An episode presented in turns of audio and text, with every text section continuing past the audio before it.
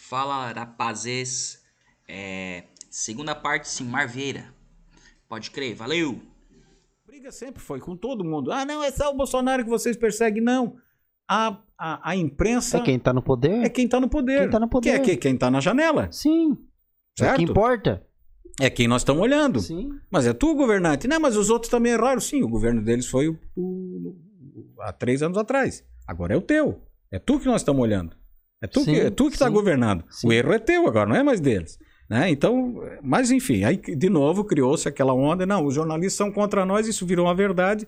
E qualquer. Mas isso é para ficar imune às críticas, porque qualquer coisa que tu critica. Ah, não, mas jornalista vai criticar mesmo. Então, essa foi outra onda que eles criaram meio que uma barreira na internet e criar essa impressão de que qualquer coisa que tu falar agora vai parecer tiro na água. Ah, não, mas se o jornalista falar contra nós, já era esperado. Isso nós já entende? Eles meio que criaram essa, essa barreira. Mas tudo bem. Agora, eu cansei de dizer para os meus amigos petistas, eu disse, cara, vocês não podem defender uma democracia saudável com um partido 20 anos no poder, gente. É muito, é muito tempo. Não pode. Silmar, mas como é É que faz uma pra... democracia Pedra- saudável. Vai, é, vai, é meio que cria limpo, Como é que sabe? faz pra funcionar? Se eu, por É. exemplo, vou dar um exemplo bem assim, bem ruim, tá? Eu tenho essa, esse asfalto aqui que, que Tá. tá passando aqui na frente. Uhum. O Bolsonaro vem, faz metade, começa a fincar as estacas e jogar o aterro do asfalto. Uhum. Sai do poder. Tá. Entra o Lula. Uhum. O Lula termina o asfalto Teria que terminar. e termina. No Brasil, não. Já E mudou. Deveria. essa troca de poder, Já foi- será que não, vai mas já- trancando não, muita não, coisa? não, não. Já foi pior. Porque aí nós temos que ter uma ideia do seguinte: existe uma diferença de projeto de governo e projeto de Estado. Isso vale vice-versa, tá? O Lula começou... Sim, sim, é, Ah, é, é para os vice-versa. dois lados. É, pros dois dois lados. É, você sempre tem que ter um plano de governo e um plano de Estado. Política de governo e política de Estado. O que, que é isso? Política de governo, tu vai dizer o seguinte: olha, eu vou dar mais atenção para a agricultura familiar do que para a agricultura em, de Tá. larga escala. Tá. Isso é política de governo. O meu governo é de esquerda, eu sou mais pelo trabalhador. Então eu vou puxar mais para o trabalhador. Eu sou de direita, eu sou mais o empresário. Então eu vou puxar mais o empresário. Isso é política de governo. Conforme o governo que entra, você já sabe que a tendência dele é puxar mais para cá, mas Sim, isso sim. é política de governo. Tá. O que é política de Estado? Política de Estado é, para que o Brasil vá para frente, independente se eu sou da esquerda ou da direita, o que, que tem que ser feito? Ah, tem que ser feito estrada, aeroportos e tal. Isso é política de Estado Vai ter que cumprir o que... não pode ter problema de continuidade. Ele não pode sofrer o mal da descontinuidade. Ah, Aquela estrada não é uma estrada do Bolsonaro ou do Lula, é uma estrada necessária para o desenvolvimento econômico, social blá, blá, da região. Então, não é porque um começou a asfaltar que o outro vai boico- boicotar. Aquilo é política de Estado. Eu vou dar um exemplo. O estado de Santa Catarina tem um exemplo muito importante nesse aspecto. Epagre Sidasc. Boa. Tá? Epagre Sidasc. A Epagre e a Sidasc, então, a Epagre está fazendo 40 anos. Foi a primeira que foi criada como Empas, que é a empresa de pesquisa agropecuária de Santa Catarina. Pesquisa e assistência, eh, e assistência técnica. Pesquisa e extensão rural de Santa Catarina, Empasc. E daí tinha a, na Empasc era pesquisa e a Caresc que era a extensão rural. Eles pesquisavam e depois iam levar essa pesquisa e ajudar a implementar. Bom, todos os governos que vieram a partir dali, desde 1940 anos, da 1977, né? De 1977 para cá, 1977 era o Henrique Córdoba, acho que era o presidente, era o governador do estado de Santa eu Catarina. queria ter essa memória. Não, eu tô impressionado. Eu acho que era o Henrique Córdova, que era o, o- se não me falha a memória, o Henrique Córdova ou o Aderbal Ramos da Silva. Estou aqui em dúvida. Que chamou o, do professor Glauco Linker, que agora está fazendo. Está com quase 101 anos, está vivo ainda, professor, da- ele é agrônomo, engenheiro agrônomo, professor da Universidade Federal de Santa Catarina e fundador da, da Ipagre em Santa Catarina. O professor Glauco Linker está vivo ainda. Sabe, uma, uma sapiência magnífica, um homem de uma sabedoria incrível. Assisti uma entrevista dele outro dia com o Moacir Pereira, vale a pena quem quiser acessar na internet. Glauco Linger, numa entrevista com o Moacir Pereira, é um fenômeno, com 100 anos do caboclo. E passou o governo, passaram vários governos de vários partidos, e Epagre e Sidasc sempre trabalharam sem envolvimento político. Tudo bem, o gerente da Ipagre aqui na região é quem? É do partido do governador. Eles vão trocar. Então, uh, tu é do partido do atual governador e eu sou oposição. Se trocar o governo, tu é o gerente da Ipagre, tu deixa de ser e eu posso ser. Na próxima vai ser o governador dele, ele vai ser o gerente. Só que dentro da Ipagre eles resolvem esse assunto muito bem. Independente de quem é o gerente, o nosso serviço aqui no dia a dia nós vamos tocar igual. Não tem ingerência, ingerência política sobre a, as ações deles. As ações deles são técnicas. E isso eles salvaguardaram por um estatuto muito Cara, bem. isso é, isso é difícil, hein? Isso é difícil. Isso é política de Estado. Cara, é difícil. Independente do partido que passar ali, ele não desmantela. Porque tu, tu nota o posto de saúde, a escola, ela muda conforme o governo. E Professor, E isso, que é parente, não sei do que. isso tinha que ser política de Estado. posto, Então, tudo assim, ó, muda. política de governo é. Tira uma pessoa competente, bota um incompetente, A porque... política de. Por de- conta a- que é do partido tal. Isso, isso. A política de governo é quanto é que eu vou investir em escolas. eh, vamos, vamos usar agora aqui ah, os moutings de campanhas. assim, o PT diz que ele foi o grande da educação, que não foi. O PT se diz o grande defensor da educação e não foi. No governo, no segundo governo Dilma, eles educação cortaram, tá quebrada aí eles Brasil. cortaram 70% das verbas do Ministério da Educação. Então, mentira deles também, tá? Eles também não fizeram tudo isso pela educação, é mentira. Eh, Mas eles acusam de que o Bolsonaro é das armas e eles, eles defendem a educação e o Bolsonaro as armas. Então vamos dizer assim: então se é um é educação, o outro é arma. Agora, é agora de- tu é baterista. Agora eu sou baterista. Então, isso é política de governo. Conforme o governo que entrar, ele vai dar mais atenção para cá ou para lá. Política de Estado é o seguinte: no meio disso tudo tem estradas, aeroportos, abastecimento de água, energia elétrica. Olha só, cara. O Brasil. É, e aí, vamos fazer justiça. A China, que hoje é o país mais capitalista do mundo, que se chama China de comunista, eu dou gargalhada, cara. Comunista como se os caras são os maiores Capitalista na capitalistas do soca. mundo Eles, há criam, muitos eles fazem anos. qualquer coisa. Lembra da música do RPM nos anos 80? Agora a China bebe cola- Coca-Cola. Coca-Cola. Exato. que foi quando a China disse o seguinte, cara, essa história de comunismo é história para boi dormir que nós vamos contar para os tanso aqui dentro que nós vamos manter debaixo da mira da- dos fuzil. Para o mundo nós somos capitalistas. É dinheiro. Eles são capitalistas, no China Claro. não é comunista, socialista, piscirica nenhuma. Mao Tse Tung era socialista. Os atuais. E aí tem outras, mas enfim. Cara, a China hoje está em crise energética. Pelo amor de Deus, como que nós crescemos e esquecemos de investir em geração de energia elétrica? Olha o custo que hoje é produzir para qualquer empresa no Brasil ou, ou para a agropecuária, o cara que, que planta arroz irrigado aqui, que tem uma bomba puxando água do rio para irrigar o arroz dele. Olha o custo que é produzir comida no Brasil por causa da energia elétrica, cara. E eles não investiram. Eles quem? Nos últimos 20 anos. 30, 40 anos no Brasil não foi investido. Foi construído Itaipu, faça-se justiça no, no governo militar, né? que foi aí do, do, do governo do Geisel para o Figueiredo. O Figueiredo inaugurou a Itaipu Eu- binacional. Eu sou.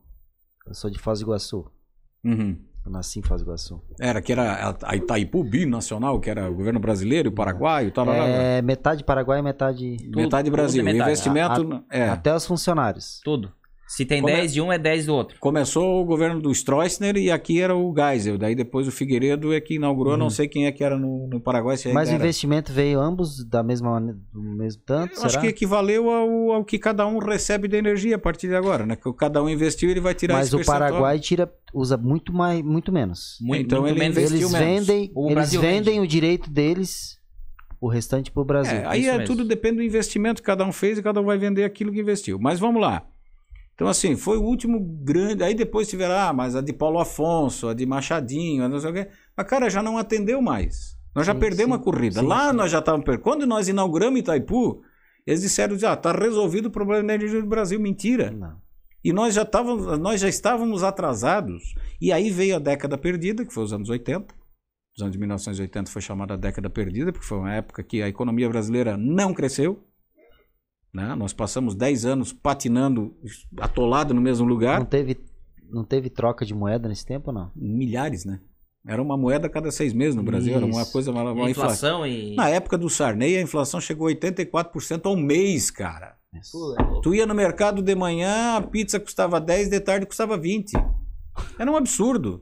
É, A gente- é onde saiu o rancho, né? Que Que, Aí onde loucura. saiu o rancho. que daí o pessoal recebia e Sim, catava o E ia no mercado no dia que recebia, porque no dia seguinte, se ele comprava duas bolsas de arroz, ele só comprava mais uma e meia com aquele valor.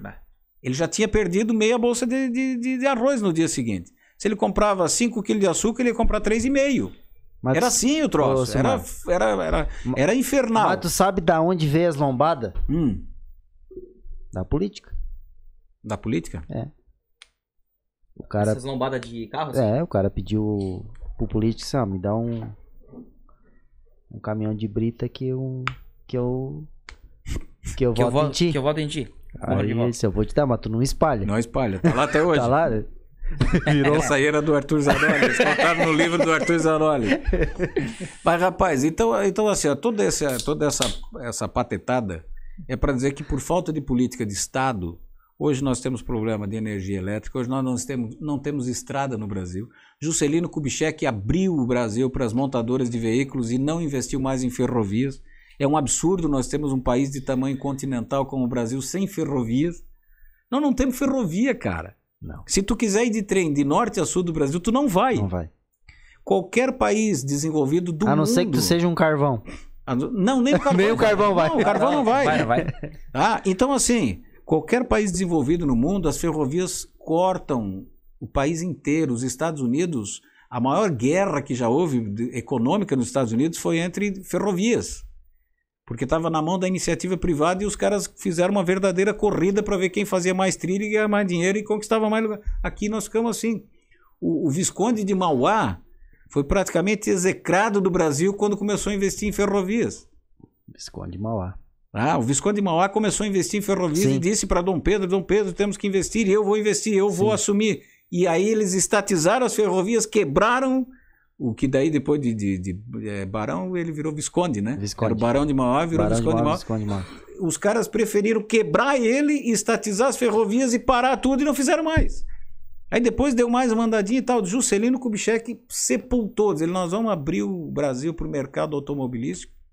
Veio a Ford para cá, eles deram a alma, venderam a alma para Ford, para Volkswagen, para para esses caras. A Ford simplesmente fechou as portas, foi Tchau. embora, ficou anos e anos ganhando incentivo fiscal no Brasil. De repente fecha as portas, vai embora e nós ficamos aqui chupando o dedo e hoje não temos ferrovia. Ô, ô, ô, Entende? Então, nós, E foram, e foram embora agora de novo, né? isso é política de Estado, cara. Então cada Cara, um isso é tratou... importante pra caramba, hein? Aí cada um Como é que faz isso aí, esse tal de política de Estado? que- Política de Estado é o seguinte, ó, tu vai vir para o Brasil montar carro, mas sob estas condições e tu tem que contribuir com o Estado. Tu, tu vai vender carro, tu tem que nos ajudar a construir estrada. Eu não vou dar estrada pronta para ti. Tá. E o próximo governo vem e ele tem que cumprir. Mas o que, que os governos foram fazendo? Cada um ia entregando a alma para Ford em troca de um troquinho daqui. Aí um virou. dali. Ah, Aí os caras perceberam o seguinte, ó, ou vocês me dão tanto por cento de incentivo, ou eu vou demitir dois mil, dois mil metalúrgico aqui da Ford, aqui em São Bernardo do Campo. Nossa. Aí lá ia o governo entregava a alma de novo pros caras. A hora que pararam de entregar a alma, a Ford, a Ford foi embora. Isso que, que é a, a política, como ela é importante, É, cara. exatamente. E aí assim, não, Mas aí é- nós investimos, é sujo. nós somos investir em rodovia e não investimos como deveríamos, ao invés da ferrovia por causa do lobby das montadoras de carros. Hoje as montadoras de carros simplesmente dão as costas pro Brasil e vão embora, e nós não temos nem, nem rodovia nem ferrovia, e não, então, enfim, o, o lamentável disso tudo, e eu espero que isso mude no Brasil em pouco tempo, é ter política de Estado, é começar a discutir plano futuro. Porque nós estamos, desde o do, do, do segundo, do, ah, quando o, o- Lula fez o seu segundo governo e elegeu a Dilma, se nós formos fazer a conta, de lá para cá o Brasil está uma confusão política direto. Ninguém mais falou investimento, o Brasil não cresce, o Brasil não vai para frente. E simplesmente nós estamos entre impeachment, processo, calúnia, Pandemia. desde o mensalão. Iam buscando um e a- do outro. E agora, claro, a pandemia mundial tá- atrapalhou Sim, todo mas- mundo, mas, mas, assim, é aquela velha história. Quando vem uma época de fome, quem é que resiste melhor? O cara que já está mais gordinho, o cara que já está magro, que já está esquelético, ele vai capotar. Então, assim, o Brasil pegou uma crise em cima de outra crise, de outra crise, de outra crise. Nós estamos vindo de crise política em crise política. Nós não estamos falando em investimento, nós estamos falando de se, de se segurar para ver o que vai acontecer amanhã. Isso é, é complicado. Então, assim, eu só espero que depois da eleição desse ano, aconteça o que acontecer, Tá? Porque, sinceramente, eu, eu, eu tô indo muito contrariado para essa eleição. Porque, sinceramente, todos os nomes que estão Ó, aí, eu não me encanto com ninguém. Tá eu, entrando, eu o acho Ser- tá entrando o Sérgio Moro, né? Eu não vejo novidade em nada nisso aí. E eu acho ele. Não... Tu acha que quem. Eu achei ele, ele um herói entrar? por certo tempo, assim. Não, ele teve o seu momento. O Sérgio Moro. é, assim, ó, tem determinadas coisas nessa vida que tu tem que saber entrar e sair. É, vou, Ele vou não te soube dar, um- sair. Vou te dar um exemplo. O Ronaldo Fenômeno. Esses caras que jogaram bola também. pra caralho Tem que e saber resolveu entrar e jogar sair. gordo pra queimar o Tem que saber entrar e sair. Pelé. Pelé. Pelé é o Tem exemplo. mais uns cantores aí que estão tentando forçar. Sai quando tá na boa, nego. Isso. Porque aí o que acontece? O Sérgio Moro, se ele para na Lava Jato Cara, e fica Tinha como estátua juiz, dele no Brasil inteiro. ele era herói até hoje. O que, que ele fez? Queimou o filme. Queimou. Tá aí a pesquisa Não era eleitoral. nem pra ter entrado. Largou tudo. É uma pena, porque eu acho até que ele é lá um sujeito que tem os seus predicados, os seus, os seus valores e tal, mas olha aí. Mas agora o cara já tá duvidando disso. É. Eu já duvido disso. Agora os dois lados já duvidam, né? É. E antes um não gostava dele, agora os dois não gostam. É. Então, olha só, ele passou de unanimidade para um lado para unanimidade para o outro.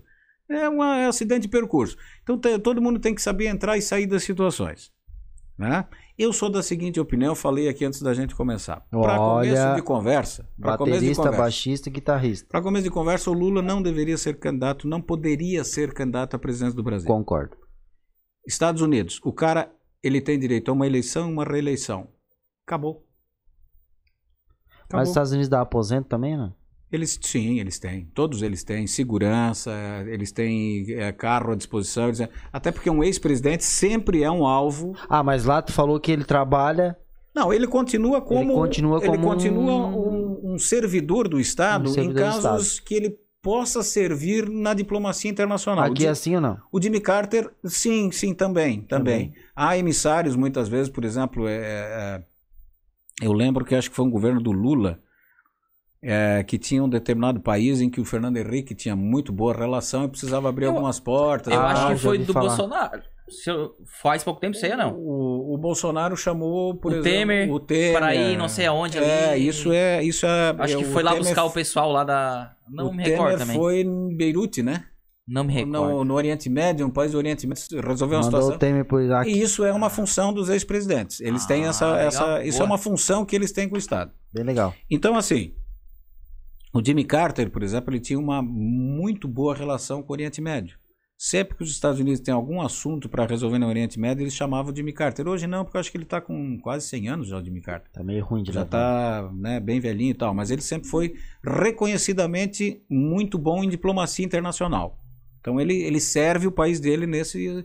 Então qualquer um dos ex-presidentes dos Estados Unidos está à disposição da Casa Branca sempre que convocado para ajudar numa, numa questão de diplomacia internacional ou conselhos políticos, administrativos para o atual presidente, caso ele, ele peça. Eles têm meio que esse compromisso, porque eles continuam recebendo do povo norte-americano um salário vitalício e tem como compromisso ser um conselheiro disponível à vontade do atual presidente. E isso qualquer presidente que estiver lá. Só que assim, lá é o seguinte, você tem direito a uma, uma eleição e uma reeleição. Acabou, você nunca mais vai ser candidato nem a vereador. Você Morreu. não entra mais para política, você não é senador, você não é deputado, não, acabou. Tá, mas vou, vou- deixa, Então eu- essa deixa eu coisa entender. assim, ó, se for vere... se ele pres- começar em vereador. Não, ele pode ir até presidente. Tá. Mas duas- é só até- duas eleições, presidente Chegou no acabou. presidente, acabou. É acabou. só duas daí. Só duas. Duas eleições e ele não se candidata a mais nada. Por quê? Para manter a liturgia do cargo. Porque o presidente é o cargo maior de uma nação. A partir do momento que tu for presidente, cara, daí tu vai ser senador para quê? Vai ser deputado. Aí, aí macula a imagem Exato, do poder maior. Exato, exato. E eles estão certos nisso. Então, assim, ó, o Sarney foi, foi presidente da República, tá? Aí o cara vai pro Senado e fica ad eterno no Senado, quer dizer, ele não se reelegeu mais quando ele já estava arrastando o chinelo, né? Mas ainda tá lá ditando normas na política Ah, brasileira. mas Não, aconteceu tá um enfiado caso aqui na? Veneza, né? Estamos pagando salário ainda. Aconteceu um caso aqui, aqui na Veneza. Se, eu- se eu, não tô enganado, foi o. O Evandro Hum, pra prefeito, né? Daí ele se elegeu e tal. Aí no próximo mandato, ele se, se elegeu pra vereador. No caso, ele saiu pra. Sim, agora, né? pra É vereador. agora. Não, mas aí ainda. ele está, de certa forma, eu acho que é uma forma que ele de, de ficar na política, ficar em evidência, mostrar trabalho e tentar voltar ao cargo. Tudo bem. Mas eu digo assim, quando é o cargo máximo, até porque eles já chegam lá, por exemplo, é o Biden. O Biden está com quase 80 anos. Então ele chega ao cargo, ele tem direito a uma reeleição. O cara vai, se ele se, re- se ele se reeleger, ele sai do cargo de presidente com mais de 80 anos. Deu, né, querido? Já contribuiu com o teu país, tu já fez o teu papelzinho, já conquistou tudo que tu queria conquistar, vai embora. Mas tu acha que, que isso e o aí Sarney é o que que ficou é? até os 90 lá, né, cara? Isso aí tu acha que, tipo, o Biden, que tá com, com os 80 anos, tu acha que é, que é o poder? Chega uma hora que talvez tem, tem bastante grana e quer estar na frente ou não? O, a Janete Triquez, a jornalista, ela fez um trabalho O cara quando ela... quando cita muita pessoa quando ele vai falar, é porque o cara é muito inteligente. Não, eu tô, eu tô, tô Ah, impressionado. mas eu, eu, eu, eu sou muito esperto porque eu saco esse troço e fico citando os outros assim só pra parecer Não, inteligente. mas aí tu, vai, mas porque é, nós- é, eu não esqueço, eu esqueço. Eu posso ler algo eu acho muito foda, eu Eu- não consigo citar. Ah, não cita. Não, a Janete Triquez, nossa colega jornalista, professora da Unesc, ela fez um trabalho quando ela fez a, a mestrado dela na Universidade de Brasília, UNB, sobre por que os políticos entram para a política. Porque se tu olhar, grande parte dos políticos lá em Brasília, deputados, senadores e tal, eles já são ricos. Eles não precisam da política para roubar, para ficar rico. Olha só, Me explica.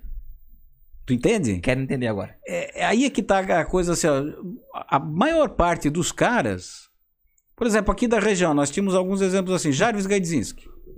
Ele é de, umas famílias, de uma das famílias mais ricas de Santa Catarina, uma das mais ricas de Criciúma, mais ricas de Santa O Jarvis precisava se eleger deputado para dizer assim, não, eu vou roubar para ganhar dinheiro. Não. Aqui em local, Tem o frigo? Gé e o Frigo. Tu acha que precisa de, da política? Exato. Sim. E, e tem vários outros exemplos assim, o, o próprio Clésio Salvar em Criciúma, "Não, o Clésio precisa roubar. Não Ele precisa já é de uma das famílias mais ricas de Criciúma e da região. Que aliás são donas da rádio onde eu trabalho. O Clésio tinha que ir pra prefeitura pra ficar rico? Não, cara. tu entende? Pois é, depois Eu eu, vou acho te ele foda, sobre isso. Por tá? que, que eles vão Eu, pra eu, política? eu acho o Clésio foda. E aí, aí tu vai. Por que, que eles vão pra política? Ego. Vaidade. A vaidade na política ela é muito mais importante do que dinheiro. Tu viu que ele tá falando que o patrão dele vai por vaidade na política, né? Sim, mas a verdade é ego. Tenha, Ego. cor- tenha coragem segunda-feira. é verdade. Ego. Ego é o que move a política. Quem me conhece sabe aí o que tá acontecendo. Ego move a política mais do que qualquer coisa. Ego. É o ego. Só que tem uma coisa, cara. O que eu percebo de todo mundo, mesmo que seja errado, mesmo que seja o Lula, o Bolsonaro, mesmo que seja quem lá que for, Amoedo. eles querem, parece que eles querem o bem. Eles acreditam naquilo que eles falam. E tipo assim, Mas isso, eles não isso- querem enganar. Isso é patológico, tá? Isso é, Porque isso, aí foi isso uma a dúvida minha há muito tempo. Isso a psicologia explica. Isso aí é a mentira patológica. É que o cara passa a se acostumar tanto a fazer Já um discurso que ele mentira. acredita. Será, cara? Isso é Porque as- patológico. Porque assim, eu não Porque ele acre- sabe que não vai fazer. Eu não consigo acreditar Ele sabe que, que ele não vai conseguir fazer aquilo que ele eu está não dizendo. consigo cara. acreditar que o Bolsonaro ah, contra a vacina porque ele quer que morra todo mundo. Não. É porque que ele acha que a vacina realmente vai fazer aquilo, sabe? Não, eu, eu- quando eu- tu começou a falar, eu achei que tu ia falar das promessas de campanha. Quando eles fazem muita promessa que, Não, não, é isso. que eles mesmos tipo não. assim, as coisas não, que aí eles acreditam. convicções pessoais, assim, ó, eu sei que ele é. É, é É só ligado- que eles têm uma ideia É diferente. uma ideia diferente. E aí ele pode, é isso que eu estou dizendo para ti, ele pode ter essa ideia, cada um pensa o que quiser. Mas o que eu digo assim, estrategicamente, ele como presidente, ele mexeu em assuntos que ele não precisava ter mexido. Ele, Sim, ele sim. criou problema para ele, Eu concordo. que não eu precisava. concordo. Ele criou problema Eu, para ele. eu votei no Bolsonaro. Eu votei no Bolsonaro. Eu votei em branco. Eu votei no Bolsonaro. Eu também. Primeira no vez Bolsonaro. na minha vida eu votei em branco. Eu, eu disse isso para muitas pessoas por- e eu falei no ar isso na época. Se alguém agora quer se revoltar comigo por causa disso, pode se revoltar, mas eu fui muito bem claro. Na última eleição eu disse eu não, não gosto de nenhum dos dois. Assim como se esse ano chegar no segundo turno com Lula e Bolsonaro, eu vou, vou votar em branco de novo. Apesar de reconhecer muitas coisas boas no governo Bolsonaro. Não é isso, não é dizer que nada foi válido, que nada valeu. Não, acho que tem muita coisa boa. Ministra da Agricultura do governo Bolsonaro, para mim, é a melhor ministra da Agricultura dos últimos 20 anos no Brasil. O ministro do- da Infraestrutura, o Tarcísio Ah. Freitas, um dos melhores nos últimos anos no Brasil, sem dúvida nenhuma, sem a menor sombra de dúvida. Então a economia é bom? Guedes. Eu Guedes. acho que ele, Guedes. ele era. é, é, mas só que assim, ó, quando mexe em economia, mexe muito na questão política. Ele, Mexe ele é, tudo, né? É. Ele, ele pensou em fazer coisas que ele não conseguiu fazer. E assim, ó, mesmo quem é presidente, como Bolsonaro é presidente, ele pode ter a melhor das intenções, mas o jogo político, e o jogo do poder, não só em Brasília, mas tudo que envolve ali é muito pesado. É muita coisa que acontece nos bastidores.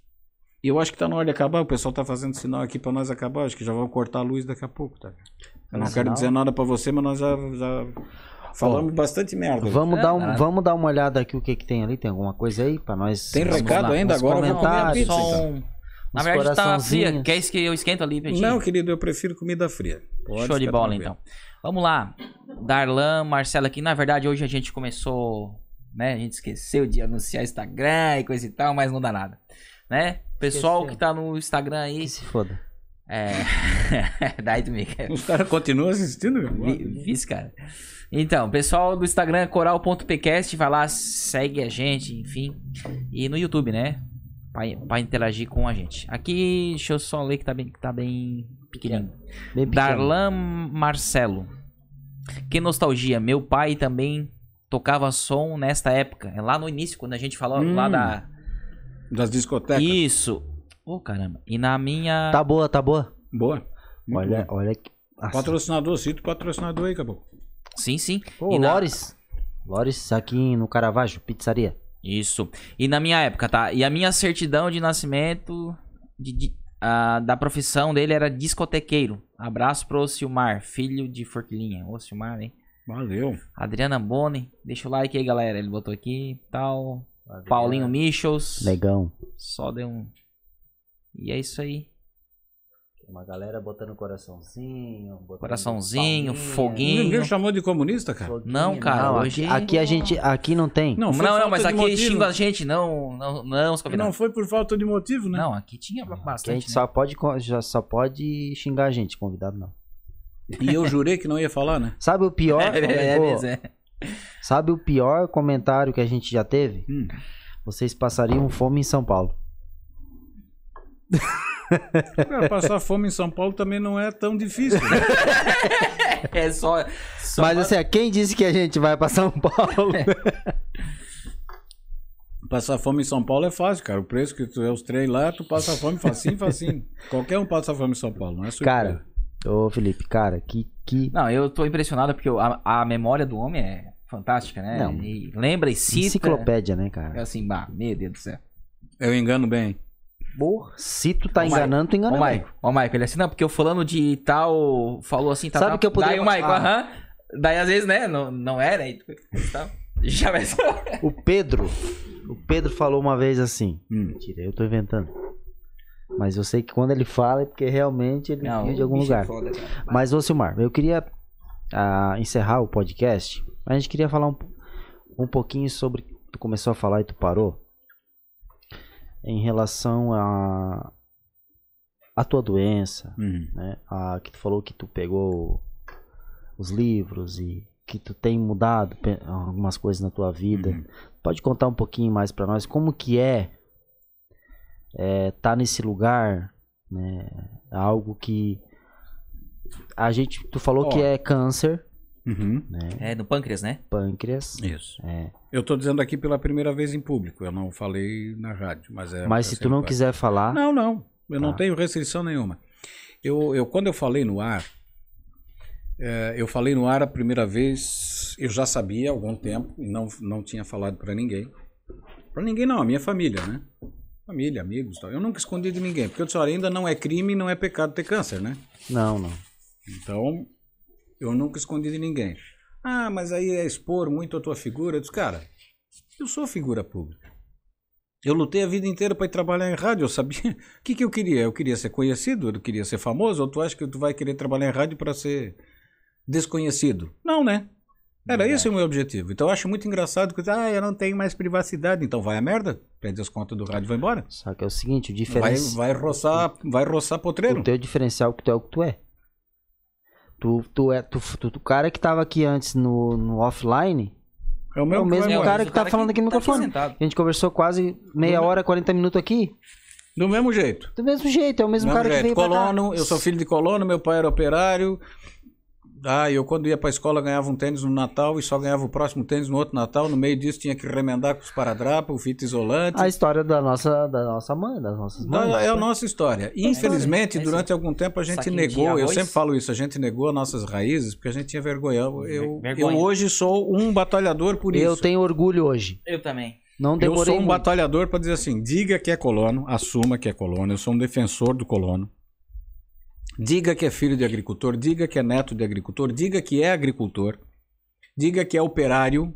Meu pai era operário, braçal. Diga que foi pra escola com saco de arroz pra botar os cadernos. A Eu minha mãe sempre vergonha, falou. cara. Não, não. eu- a gente ia pro CIS, a gente tinha vergonha de dizer. Eu, eu estudei com o pessoal aqui do Caravaggio, São Bento Baixo, no CIS aí, da época do CIS, que hoje é o SEDUP, né? Sim. E a gente tinha vergonha. Porque nós levava pau, é italiano grosso do Caravaggio, alemão batata da Furquilinha, colono, colonada e tal. Morri Então, de vergonha. o pessoal meio que escondia as origens e tal. Normal, o cara tudo bate bem. no peito pra falar. É. Normal, eu acho que hoje isso. Acho não, felizmente isso hoje está mudando. Bom. ah, mas assim, quanto à doença. Então, eh, eu fiz de tudo para me tornar conhecido, para ficar famoso, porque eu queria trabalhar nisso e, e claro, aplauso. Chegou A lá. primeira vez que eu recebi o aplauso, aquilo entrou no sangue e tal. Eu disse, porra, ser aplaudido é bom, cara. Eu quero ser aplaudido. Então hoje eu não posso reclamar se eu não tenho privacidade. Hoje tem pessoas que mandam WhatsApp pra mim que eu não sei quem é. O cara que dá palpite na minha vida, que eu nunca vi a pessoa na minha vida, mas ele me ouve todo dia, cara. Eu tô lá dentro da casa dele todo dia. Então, assim, eu não acho isso invasão de privacidade. Cara, ele me conhece. Eu tô todo dia dentro da casa sim, dele. sim. E aí eu sabia que com a doença eu ia ter que sair para fazer a cirurgia, eu ia ter que sair para fazer as quimioterapia uma vez a cada 15 dias, agora vai ser um espaço um pouco maior. né? mas a gente mudou um pouco a, a- estratégia ali da quimio, então vai, vai ser um espacinho de mais dias, não de 15 em 15.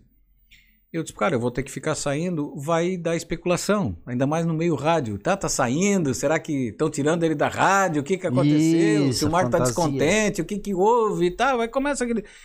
E aí, uma outra coisa, como eu disse para vocês, que eu- o pessoal torce muito o nariz para mim no meio jornalístico, é que eu, eu cuido muito do comercial. Eu, quando estou bolando o programa de rádio, eu já estou imaginando para quem vender e como ajeitar o programa para vender melhor para aquele cliente, porque eu comecei no comercial. Sim.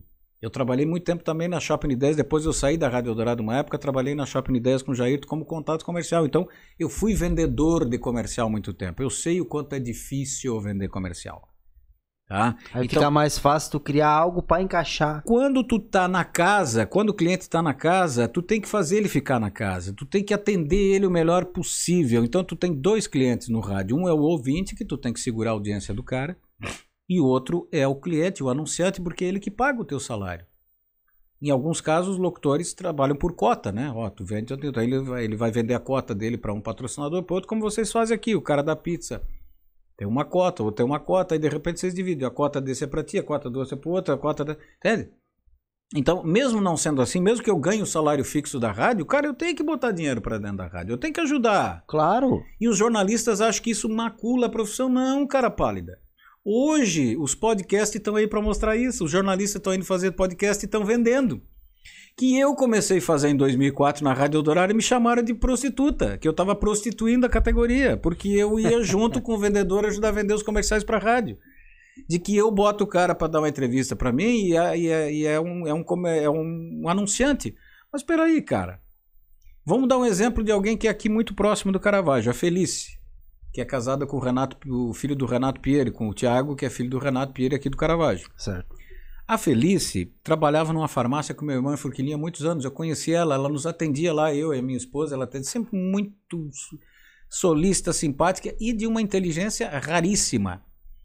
A Felice é uma farmacêutica com uma capacidade, vocês não... mas aquela menina, assim, ó, meu irmão dizia assim: ó, cada um minuto que ela tem na farmácia que ela não está atendendo, ela está lendo, pesquisando, indo atrás de, info- de informação. Então, a a menina é um, um assombro.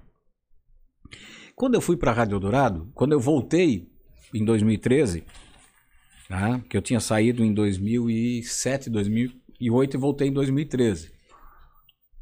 Aí, uma, a- o primeiro contrato que eu fiz lá em 2013, eu tinha parte do meu salário em cotas.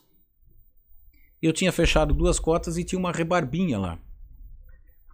A Felice tinha acabado de. A Felice e o Thiago, eles tinham acabado de comprar essa farmácia de manipulação. Ela tinha saído dessa farmácia Forquilinha e comprou essa farmácia de manipulação em Criciúma Manipulatos. Manipulados. Eu chamei a Felice e disse: Felice, tu estás trabalhando aqui na Manipulatos? Eu preciso de dicas de saúde. E eu tenho. Ah, porra, tá. E eu preciso fechar uma cota minha. Liguei um. Nesse valor, tu consegue? Ela tinha acabado de assumir a farmácia. Eu sabia que ela ia ter muita grana para para Tá, patrocínio e tal, mas um- nesse valor aqui tu consegue? Consigo. E tu vai pagar direto para mim. Então, um mês se tu tiver apertada, nós negociamos. Tá. Eu e tu. Fiz na parceria, na faixa. Sim. Vamos lá, Felice? Nunca atrasou, tá? Ela, eu até soube depois que ela tinha dificuldades, ela pedia dinheiro emprestado para não deixar de me pagar. Porque ela Olha sabia só. também que era o salário, né? Era o meu salário. Aí depois, eh, eh, depois de um tempo, eu renegociei a minha situação na Eldorado, aí passou a ser salário fixo e aí pronto, aí acabou a história. Eh, mas eu continuei preservando as parcerias. Tanto é que eu cuido até hoje. A gente conversa, qualquer movimento que ela for fazer na rádio, a gente conversa. Eu continuo meio que como um conselheiro para ela nesses assuntos, porque como eu sou do ramo. Mas assim, eu tenho lá a Cante, Pipoca Cante. Cante, desde 2013. Se faz uma cara. Ah, são nove anos. A Ótica Millennium, nove anos. eu fala- cheguei, ele Nossa, estava e Ele continua. fala é muito claro. Parece que os nomes são muito. É. Ah, entendeu? Então eu tenho a maioria dos anunciantes tá há nove anos, oito anos, sete anos, eles entram e não saem. Alguns saem, claro, alguns saem e voltam, outros são sazonais, eles só anunciam no verão ou só anunciam no inverno. É, que é o mercado. O- o- por exemplo, a Tura Mix, ele só anuncia na safra. Fora da safra, ele não, não tem por que anunciar. Então a gente sabe, ele é sazonal e tal. Mas eles voltam, eles vêm eles têm resultado. Por quê? Porque eu me empenho a criar um produto que dê resultado para eles e que seja bom para o ouvinte.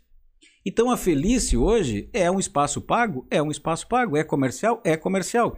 Mas o dia que a Felice não vem, os ouvintes. Ai, cadê a Felice?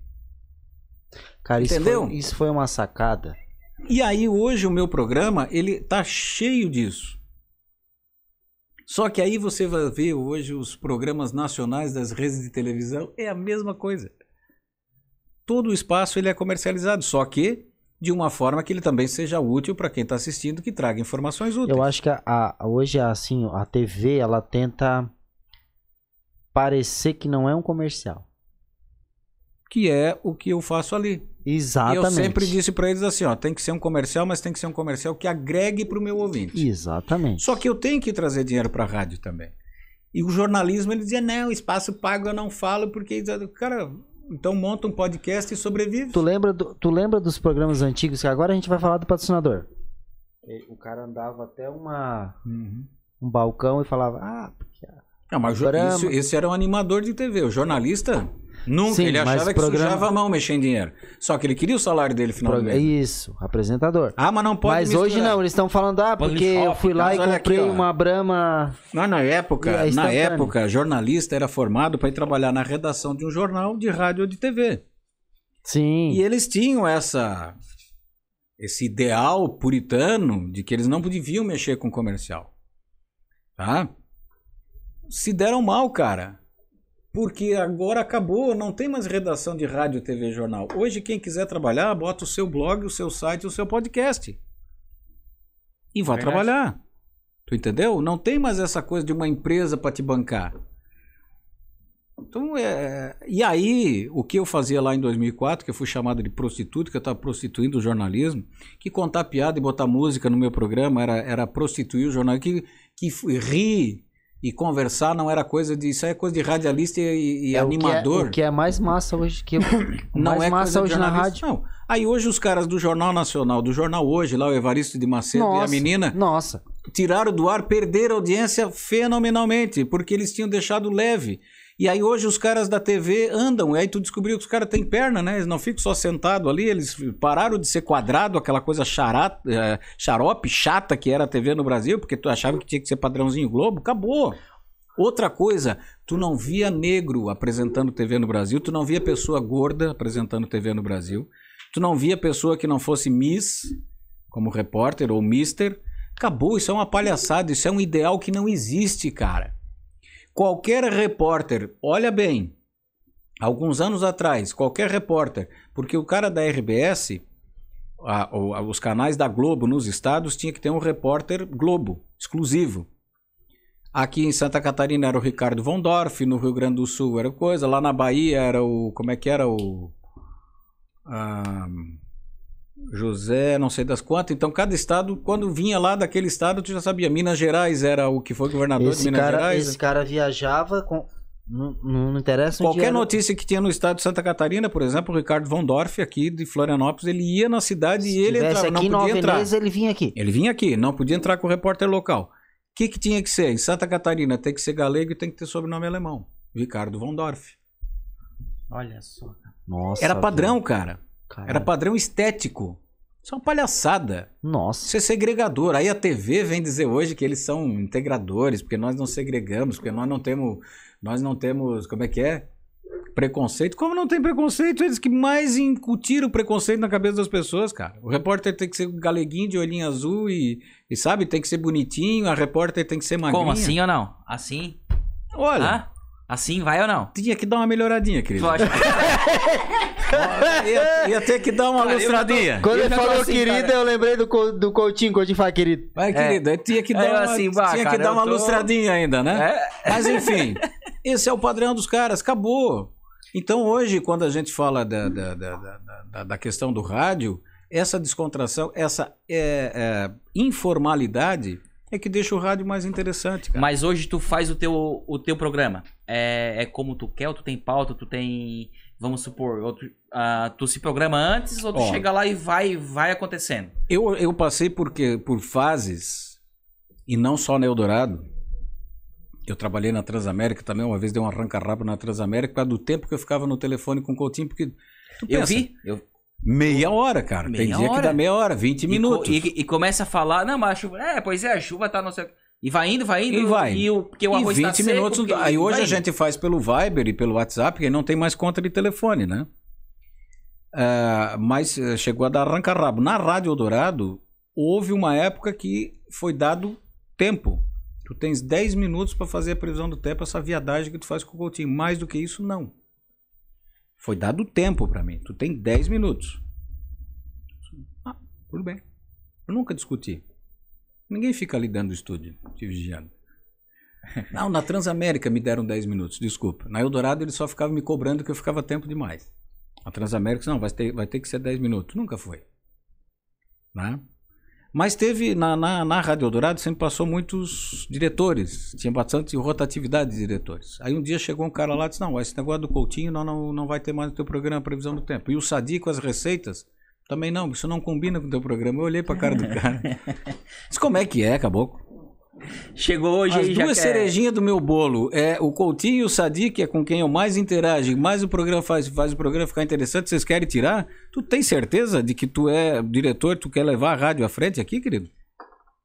E aí, resultado, o cara ficou três meses e levou um pé na bunda e até hoje ele me culpa, diz que fui eu que derrubei ele na época da Rádio Eldorado. Mentira, quem derrubou foi a burrice dele. Daqui a pouco eu vou, Ah. vou tropicar aqui. tá? Eu vou Hoje- esconder pra não dizer que eu bebi muito. Hoje, assim, ó, eu e o João Paulo. O João Paulo é o atual diretor da Rádio Eldorado. Eu e o João Paulo brigamos muito, porque o João Paulo não concordava comigo. O João Paulo, em 2004, quando eu comecei a fazer essas modificações, o João Paulo disse: Não, gordinho, isso aí não vai dar certo, isso aí não é rádio. blá, blá, blá." Hoje o João Paulo disse: Cara, tu tava certo em 2004, tu fazia um troço que é moderno hoje. Porque eu tinha a visão de que o rádio tinha que entregar para o ouvinte o que o ouvinte quer. O rádio tem que entreter o ouvinte, depois informar. É aquilo que nós estamos falando até agora. E hoje o rádio moderno é isso. Entretém, depois informa. A partir do momento que entreteu, tu deixou o cara ligado contigo, depois tu vai informar. O teu programa, pra mim, eu acho ele muito gostoso de escutar. Assim, faz... Eu escutaria. Aí é que tá o detalhe. Eu- tu sabe de quem eu era fã minha vida inteira? Da Dilamar Rocha. Tá? Fanzaço da Nossa, Dilamar. Por foda, quê? foda, foda. Porque a Dilamar Rocha, ela fazia um programa de rádio como se estivesse sentada na sala da casa Exato. dela com as amigas dela. Tomando um café, um chá. Isso. Leve, Informalidade, leve, leveza. A Dilamar era insubstituível nisso. Ela é maravilhosa. E eu, eu disse isso pra ela num dia que entrevistei ela no café da tarde. disse, Eu te copiei. Eu copiei muito do Que estilo honra, dela. Café da tarde. Tá? Eu copiei muito do estilo da Dilamar porque eu era ouvinte da Dilamar. E eu sempre quis fazer um programa que eu ouviria. E o meu programa eu ouviria. Tá, mas o Sadi, ele tem experiência com. Ele... O Sadi trabalhou na Rádio Gaúcha, na Rádio Guaíba, no, jornal, Caralho! no jornal Correio do Povo, no jornal Zero Hora. Cara, ele parece ser um cara tão tímido. Ele, Ele foi- fala bem. Ele foi professor do curso de jornalismo da Unicinos. Tá? Quando ele veio para Criciúma, ele já estava aposentado como assessor de imprensa da Assembleia Legislativa do Estado do Rio Grande do Sul. Tu- Ele veio para Criciúma para curtir a Tu quer vida. mais ou não? Esse é o Sadi. Ele veio para Criciúma para curtir E a ele vida. ensina receita que eu faço às vezes. Aí ele veio para curtir a vida. Quando ele chegou em Criciúma, a vida estava ficando meio monótona, porque ele, ele, tá- ele tinha se aposentado pela Assembleia Legislativa como assessoria de imprensa da Assembleia. Nossa! Tá. Aí ele, a coisa começou a ficar meio monótona, ele começou a brincar de cozinhar, ia numa festa, os caras, ah, dá uma mão aqui, foi, foi. ele gostou, Ele se vai- aperfeiçoou, fez vários cursos e hoje é o chefe Sadi Kuzbik. Caralho, cara. É esse o Eu tô Sadi. impressionado. Então quando eu chamei o Sadi, quando eu voltei pra rádio em 2013, Ai, que gato que ele é.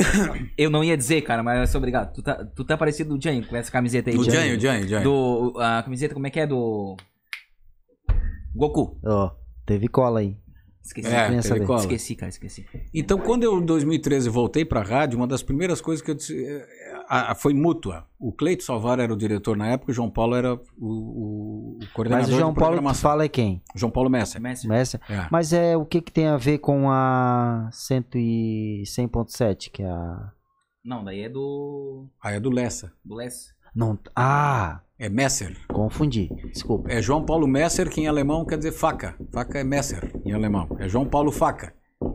Sério que é Messer é faca? É faca. É um sobrenome que indica a profissão, né? Os sobrenomes, como é que eles chamam? É o. Pois é. Que Tem um termo que é quando o sobrenome indica a profissão, né? Steiner, por exemplo, em alemão é pedreiro. Schuster é sapateiro. Messer provavelmente seria um cuteleiro. Mestre cuteleiro, mestre ferreiro, fabricante de facas. Ferreiro? Que massa, Que velho. são os nomes que indicam a profissão. Mas é só dos, dos, dos alemães que tem isso ou tem várias. Não, deve Não, ter. dos italianos a mesma Deve coisa. ter também. É, os, os portugueses também, a, a função, né? O, O coral será que é o quê? Deve ser palheiro. Eu, eu tô tentando lembrar agora, mas dos, Ah, dos, dos italianos tem vários que indicam profissão também. Tem, tem, tem. Gaita. Eu acho que é gaita. Ah, eu, o dos italianos eh, tem Não, vários que, não- Pai, isso eu, não- eu não, não indicam eu vou estudar. Eu tô eu agora, eu sou, eu, eu- Eu vou olhar isso aqui. a minha memória eu vou agora me, estudar me sobre isso, ferrou. achei muito interessante. A minha tá? memória me ferrou, mas Achei tem interessante, vários sobrenomes italianos que indicam. Tem inclusive um termo. Vamos pro Google de novo, que agora eu não vou lembrar. O sobrenome, quando ele indica a profissão, tem um termo por aí que se diz o sobrenome é. é, como é que é? É- Harry, agiliza. É, quem é que eu.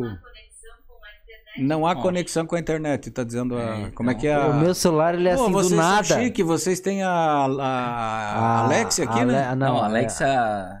essa aqui é a Siri. É a Ana Google. A É a Ana- Ana Google. Não fala assim, daqui a pouco vai desligar a Siri. desliga. Mas enfim, aí o, o- na época o Cleito e o João Paulo, quando foram levar para a rádio, disseram o seguinte: olha, a gente tem um quadro, que era o cara da rede da Rádio Bandeirantes em São Paulo, que é o mesmo da TV Bandeirantes, que dava receita lá. Nós temos um quadro de receita com esse cara, mas nós achamos que tinha que ser alguém daqui. O que, que tu acha do Sadia? Eu disse, bom, eu ia trazer a sugestão, porque eu sei que tinha no programa aqui, que vocês estavam das 10 ao meio-dia, tinha esse cara de, de São Paulo dando receita e eu sempre achei aquilo muito xoxo. E tinha que ser essa receita, ela tem que vir com tempero daqui. E eu ia pedir o Sadi para trabalhar Tá, comigo. mas vocês- Eu sempre gostei muito do Sadi, eu sempre fui muito amigo do Sadi. E eu queria o Sadi trabalhando comigo. Eu acho que o Sadi vai enriquecer muito o programa. E tá aí o resultado hoje. Tá, mas o- a escolha foi pelo jornalismo, porque ele, ele- ele não é formado em gastronomia. Não, a escolha foi porque ele é chefe de cozinha, que ele, ele entende de dicas disso aí, e porque ele. Mas chefe de cozinha, Não, não é chefe formado em faculdade. Por Por, Tá. experiência, né? por experiência. experiência. Então Tá. ele entende de cozinhar, ele Aí cozinha. uniu o útil ao agradável. E como ele já era um cara do rádio, ele trabalhou comigo ali na Rádio Eldorado, ele Ah, foi deu- redator de deu super noticiário, certo. foi tal, tal, tal. Eu disse, cara, é o cara pra eu ter aqui. Ele sempre foi brincalhão, ele sempre topou brincadeira, Ah, porque na verdade ele serve de escada pra mim ficar zoando ele. Eu fico pegando no pé dele, chamando ele de velho brocha, insinuando, porque naquele horário eu não falo brocha, eu tô falando porque aqui já são 11 horas da noite. Como eu Meu digo, Deus, cara, não- 11 de manhã cedo tem criança ouvindo, a hora dessa não, não mais, né? não pode. então, tá. assim, eu fico zoando com ele. E ele aceita isso. Como eu aceito que ele zoe comigo também, ele brinca, o Coutinho pega no meu pé e tal. Então eu transformei essa interação com eles, tanto é que assim, ó, veja bem que aí o, o meu ego falou bem menos do que a minha intenção de fazer o programa ficar legal. Porque as pessoas não dizem o programa do Silmar. É o Silmar e o Sadi, é o Silmar e o Coutinho. Aonde eu vou e o Coutinho, e o Sadi. Os caras não perguntam de mim, eles querem saber do Sadi e do Coutinho. Assim como quando vê o Sadi e o Silmar. Tu entende? Então, não é o programa do Silmar, é o programa do Silmar. É o programa do Sadi, é o programa do Coutinho, é da Felice, é do Dr. Wilson da Carol Schnack, que fala do lado do, do, dos animais. É o programa do Dr. André Lima, que dá dicas de saúde bucal. Cara, é, tá, tá tudo aqui na memória. É o, é o programa da, do pessoal da Levitar, que dá dicas de coluna, de problemas de coluna. Então é o programa de todo mundo que participa. Tá. É, o Coutinho, ele é assim, será que é só ali? É poucas, ele tem outras rádios que ele brinca com os caras também. Ah, em 2004, no Furacão Catarina, foi aonde a gente estreitou relações, porque como eu era, a gente começou a falar antes, não terminou, eu era viciado em meteorologia por causa do medo que eu tinha, que graças a Deus eu perdi com a ajuda de um psicólogo, com terapia, eu, eu descobri que eu não tinha medo, eu tinha era outra aspiração. Enfim, Tá. Trauma, eu sei. como é que é. é, aquela coisa de tu transferir uma insegurança Isso, para outra. isso, né? isso, uma isso, coisa isso. para outra. enfim. Acontecia algo naquilo. Era a minha tentativa A de gente controlar o universo e tu não Isso. controla. A gente, Isso, a isso, gente isso. entende, tá? Não é medo, é necessidade. Eu descobri que eu não tinha medo de voar. O A que me- gente entende, é verdade. eu, eu descobri que eu não tinha medo de voar. Eu tinha, eu achava que o avião eu não controlava. E se eu estava no ônibus eu conseguia controlar. E tu não controla nem quando tu tá dirigindo. Porque uma vez eu É. estava dirigindo e passaram por cima de mim. Então, quer dizer. Bom, e aí, em 2004, quando chegou o furacão, eu era um dos poucos caras que trabalhava em rádio aqui que tinha tamanha bagagem de informação sobre meteorologia. E aí fiquei no ar 26 horas e meia, colocando o Coutinho no 26 ar. horas e meia. Eu comecei meio-dia de sábado e terminei às duas e meia da tarde de domingo. A Caralho. transmissão. Fiquei no ar do meio-dia de sábado até as duas e meia da tarde de domingo, com o Coutinho. E conversando sobre tempo. Aí ele percebeu que eu não era burro, que eu tinha informação, que eu tinha Aí conhecimento. Esse, esse E cara. aí a gente foi, foi. Aí em julho daquele ano, isso foi em março, o furacão, em julho daquele ano, ele promoveu um simpósio sobre meteorologia e climatologia em São Joaquim. Porra. Ali ele trouxe os principais nomes da meteorologia nacional. Partiu. O cara que era o coordenador do fonte da, da- do, do, do Sindacta, na Amazônia, o coronel Soares. Cara, esse cara é muito foda. tá? Não, é a O cara do foi que bateu a foto, a primeira foto registrada de um tornado no Brasil foi do Coronel Soares. Ele deve ter. Ele, Sindacta. deve- ele tem, ele tem um ponto ali naquele ouvido. né? É um ponto, né? O cara, os caras ficam sobrando aqui. É. né? Esse cara veio nesse. Tem o cara aqui do, do, do IBGE, que, é, que diz que já nevou no Rio de Janeiro, Minas Gerais e tal. Ele é um dos poucos que já pesquisou e comprovou que nevou no Rio de Janeiro, Minas Gerais, em lugares mais altos e tal, que todo mundo achava que era um absurdo. Agora há comprovação, porque eles têm estações nesses picos e comprovar e tal. tal. Esse pessoal todo estava nesse congresso de climatologia em São Joaquim. E eu fui o único jornalista de Santa Catarina presente naquele congresso. Fui lá no Coutinho e tal. E Ah, tá. e aí a gente foi fazendo amizade. A partir dali, Imagina. daí eu comecei a fazer a previsão com ele diariamente e tal. E aí virou, Virou essa, esse fandango que é hoje. Mas ele tinha muito é isso leve, com a cara. Dilamar. É muito leve. A é. Dilamar fazia isso com ele. Eu meio que herdei isso da Dilamar. A Dilamar brincava muito com ele no ar. Lembro. Ah, tu falou. Tem uma rádio em Balneário Camboriú que ele faz, tem, mas são poucas. Ontem ainda um cara me contou assim, cara, eu tava ouvindo uma outra rádio, o Coutinho entrou, o cara tentou brincar, ele cortou, deu nos dedos do cara e deu a previsão e tchau. Sim, porque eu já vi. Ah, agora tu me lembrou. É, Porque eu já vi em outra é rádio diferente. que ele pegou e tec. Eu disse, nossa. Não, e os um caras até tentam brincar com ele, e o tempo apresenta-se bom e, e acabou a E é conversa. isso. E Ah, aí então não dá ele- abertura. É. Mas ali, ali é a ponto de eu brigar com ele. Tem dia que a gente briga de uma vez, ele desligou o telefone de verdade, tá? A gente começou a bater boca e ele. Tu, tu, tu, tu, e não vivo. atendeu mais, cara. E aí ele me deixou em maus lençóis. Mas aí eu fui descobrir, ele tava com. Era um dia que ele tava numa. Ele já não tava num dia bom, ele tava. Todo mundo tem as suas mazelas. né? Ele tava num dia ruim, que não tem obrigação de saber o dia. daí, né? né? Ali, ali, já tinha vivo, acontecido né, um monte de merda com ele naquele dia. Ele tava, assim, demolido emocionalmente. Ele não tava brabo, ele tava muito triste naquele dia. De fato, ele, na verdade, ele desligou porque ele começou a chorar. Porque ele já tava ruim. Nossa. Depois ele veio me falar. E aí eu fiquei, eu fiquei, ficou assim. Aí nós tentamos ligar, ele não atendeu mais. Porra, que filho da puta, cara. Ele não pode fazer isso. Ele diz um monte de merda pra mim, eu digo um monte de merda pra ele. Nós temos que segurar, né? Profissionalismo. E o cara desligou, né? Ligou, eu fiquei puto. Aí eu deixei passar, terminou o programa meio-dia, uma hora, duas horas da tarde eu liguei pra ele. Sou cara. Aí ele pediu desculpa, ele disse, não, cara, eu desliguei pra chorar porque eu tava tão ruim. Quando tu começou a me isso, cobrar isso, aquela isso, coisa e tal, tal, eu já tava tão ruim que eu não consegui mais. Eu comecei a chorar Ah, e eu não ia chorar no ar. Eu desliguei pra... Ah, tu vai dizer o quê? Então ele não tava brabo, ele tava triste. É um dia que aconteceu uma coisa muito triste pra Sabe ele. aquele dia que tu não pode brincar com aquela pessoa, mas tu não sabe. Exato, e eu não sabia. E tinha acontecido um negócio muito ruim na, na, na, na, pra ele. E ele tava assim. Se eu encostasse nele, ele, ele caía. E eu encostei. Ah, que dó. E aí eu fui cobrar um negócio dele que tinha dito na previsão no dia anterior. Só que, ó, tu fez merda ontem, tu assume, porque não sei o quê. bababá, bababá, Olha o bababá, nível da bababá. amizade, cara. Não, mas é assim. tu, tu, tu, Ao tu, vivo. tu, eu disse aí, aí, ao vivo, cara. E aí ficamos nós dois na rua, né? Ele chorando e eu Tentando chorando. ali. consertar o negócio. Então, assim, depois daquilo, Ah, eu tenho adotado uma certa estratégia. Não entro de sola logo, eu vou tateando. Até pra entender se ele tá bem, se ele não tá bem. Se ele... Vai, vai dando a Vai corda, indo, vai puxa. indo. Aí se ele vai, É. vai liberando, tu vai... Tu vai Sim. puxa, se ele, se ele mordeu a isca, tu São- traz. Se o dia que ele tá ruim, eu já não cutuco. São- O dia que ele tá com bronca com outros meteorologistas aí, que eles brigam direto, o dia que é briga de beleza entre eles, eu não me meto. Aí não mexo mais em ferida. Então a gente. É algo que os humoristas usam muito. que, Tipo, os que trabalham com humor negro, eles tocam a piada mais leve, E vão o experimentando. pessoal riu. né? É. Eu toco outra. Agora, se na primeira o pessoal já pá, ele já, ele já tem outro roteiro pra seguir que não deu certo, não adianta cutucar, porque. Eu sei que eu não mando no programa, cara, mas nós já estamos há três horas. Eu acho que nós já cansamos todo mundo, né? Não, mas peraí, vamos. Eu tenho que. Eles são mais teimosos que eu, né? Eu achei que eu era é porque ele já levantou quatro vezes para ir no banheiro, eu tomei três litros d'água aqui e não fui ainda. Eu- Mas pode ir. Pode ir no meio da entrevista? Claro! Quanto vai, a gente vai falar do E- nosso esse é um podcast. Ah, tem os patrocinadores, Isso. então Vai lá. Depois nós vamos finalizar. Então tá, beleza. Vai lá, vai de boa. Então, pessoal, Vamos falar aqui, ô Harry, a linha aí pra nós conseguir colocar e falar direito, a gente não falou, mas o papo tá muito foda. não, o cara é excepcional. Cara, o cara é ô Felipe, cara, eu, o eu tô cara- feliz pra caralho. Eu tô de boca aberta aqui, né? é, o cara, a memória do cara, ele puxa, se, se tu me perguntar o que eu, que eu comi ontem, não sei, cara. O cara lá de anos 80, anos 70 e Tu tal. dormiu com a mana ontem? SM Informática. Cara foda para um caralho. O, o Samu, que é o Samuel. patrão do nosso. Pronto. Pronto, tava demorando. Ô, tu não pode rir aqui no nosso podcast, cara. Não pode rir, mentira. Harry.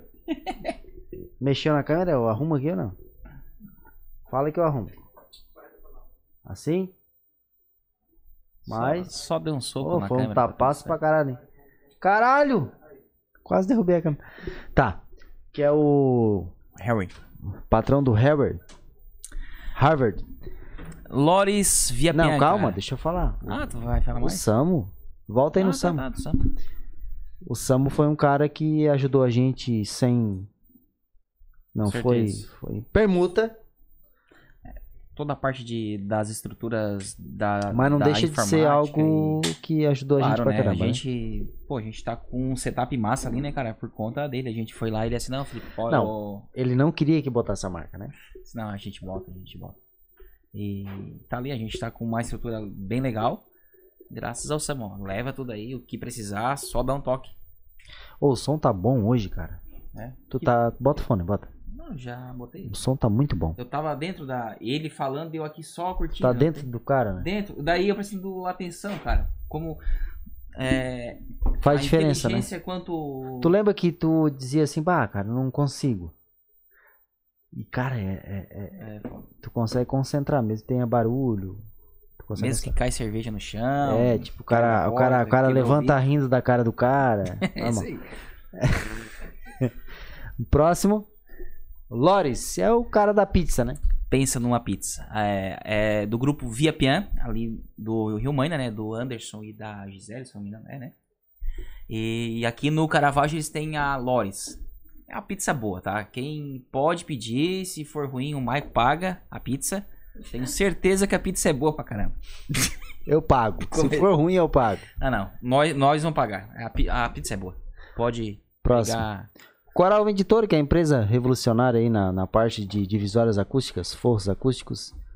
Aí, tá- aí diz tudo, né? Vocês estão bem de comercial também, porque olha que eu demorei, filho. Eficiente, simples e prático. Resume a empresa.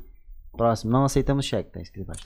Isso aí, a Metalúrgica Vargas, é, do Morro da Fumaça, o nosso amigo Gilson lá. Isso é, é aqueles caras que manutenção. Esse cara compra cerâmica, contigo ou compra na empresa? Cara. Ele compra comigo, a sorte, senão, tchau, né? Então tá. Isso aí tá igual ao tempo que o Antenor era presidente do Criciúma. Todo fornecedor do mercado tinha que anunciar no Tigre. Né? Ah, é, uma estratégia. É né? isso aí. Então, é, volta lá, Harry, faz favor. Toda aquela parte de fornos, de cerâmica, o bicho conserta, ele faz. Ah, ele trabalha. com- Tá. E outra, ele, é, além de ele fazer aqui pra cá, cara, eles fazem lá pro Nordeste, lá pra cima. Eles, os caras são fera. O Gilson e o Ney, né? Não posso esquecer do, do Ney. Sucata, sucatarense deve conhecer, né, ô Silmar? Uhum. O Edésio. Grande Edésio. O Edésio. O Edésio é foda, faz. Tem uma galera que tem um. Eles fazem uma janta aí uma vez por semana, eu acho, né? É. Aí no, como é que é? O sucataço ali? Isso, sucataço. É, sucata sul, Agora virou né? a suta, suca, sucada sucatarinense, era o antigo sucataço. Uhum. Toda a parte de. Isso tem corte, dobra, tem plasma, ele tem uma infinidade de coisas. É concorrente dentro, da empresa do Felipe, mas. É, é isso aí mesmo. Ele tá anunciando, né? Negócio é negócio. Foi oferecido, mas Não, era um pai, não é um patrocínio, é, é, é, é exatamente. esse aqui foi o primeiro, Esse um dos primeiros. Um dos primeiros que gente. acreditou na gente. Assim, ó, não quero um mês, eu quero pra seis. Oh, legal. Usinagem biomecânica Feltrin, a gente tá impressionado. legal. A empresa, a gente foi visitar essa empresa, uma empresa. Tu pensa na empresa que dá vontade de tirar o calçado pra entrar. Uma empresa que traba trabalha cara. com ferro. Uhum. Tem que dar vontade de tirar o calçado pra entrar. Porque, tipo assim, a organização dentro, as máquinas, cara, limpeza, Os o caras capricho. trouxeram máquina da Cara, Itália, cara. é Os imp- caras são. Impressionante essa empresa. Mas eu, eu sempre digo pro pessoal que quem passa pelo Caravaggio aqui na rodovia, eles não imaginam o que é o Caravaggio. Como eu trabalhei na cooperativa, a gente ia muito nas empresas aqui, tu viu o tamanho das empresas. E, de- e depois na Rádio Eldorado, por exemplo, uma vez eu fui aqui na MDS, eu fui visitar. Cara, é coisa de primeiro mundo. Sim. Sim, os caras investem. A tecnologia que tem Os hoje no setor metal mecânico aqui do Caravaggio, nego. Não é à toa que fornece para montadoras do Brasil inteiro até fora do Brasil, né? Então o negócio é, é outro, é outro patamar. Não, é Então, outro patamar. Quem passa na rodovia não conhece o Caravaggio. Não conhece. Não. Só vai pra Veneza. Próximo. Madeireira Espírito e Mondardo. É, esse aí foi o cara que. Ele é o dono. Dono da mesa. é o dono do lugar. Desse lugar Para aqui. ti, ô Marco, não Hum. sabe? Isso aqui a gente teve a ideia, a gente conversou assim, Marco, deixa que eu vou.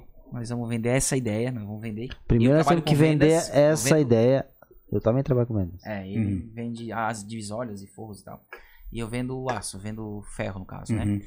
Deixa E eu os caras não estavam muito errados, porque eu vendo eu mesmo. É uma espécie de prostituição. Oh, é verdade. Cara, mas a- ô, se tu for ver a, a, a venda. Eles não estavam errados, né, não, cara? cara, mas a venda. Tu se vende o eu tempo vendo todo. meu corpinho. Se vende num relacionamento. Uma pizza Tu gelada. se vende em Uma pizza tudo. boa. Tu se vende em tudo É isso aí. na vida. Mas eu digo para todo mundo, o vendedor ele primeiro vende ele, porque para tu convencer o cara a Sim. comprar de ti, em primeiro lugar ele tem que gostar de ti, ele tem que Sim. confiar em ti. Então, em primeiro lugar tu te vende, depois tu vende o teu produto, Com certeza. tá? E tem vendedor que é tão bom que às vezes ele sai de uma empresa e vai para outra que o, programa, o, o, o produto não é tão bom quanto é nessa aqui, os caras continuam comprando dele porque gostam dele, confiam nele. Isso é Eu- fato. Eu fui o primeiro vendedor da história que foi demitido por vender demais. Caramba. Então eu não fui o único. Tu também foi? Eles a não, história é lá do começo. eles não deram conta É. de montar o que eu vendia e tiveram que me dispensar. Disse, ah, O meu patrão, o meu ex-patrão disse assim, ó, cara, eu nunca vi uma empresa fazer isso. Que geralmente é demitido, demitido porque não vende. Uhum. Tu vendeu demais. Tu abusou de nós. É, aí tu vacalhou. Eu, eu, eu fico abismado quando algum patrão reclama para pagar comissão para vendedor. Acho isso a maior burrice do E mundo. tem. E tem. E tem. E tem, e tem. tu O cara, é assim, ó, se eu acertei contigo que eu vou te pagar 10% de comissão, Não importa se vender um real ou um milhão. se, se eu tô te pagando Esquece os 100 olhos. mil por mês, é porque tu tá vendendo pra mim um milhão. Sim. Então, se eu pago pra ti comissão, eu tenho que rezar pra te pagar a maior Mas, comissão mas tu possível. vai concordar com a gente. O, o olho cresce. O, olho cresce, do patrão cresce em cima. Pai, esse cara tá ganhando bem demais. Mas ele, também- Mas ele tá ganhando. Tá ganhando pra ti.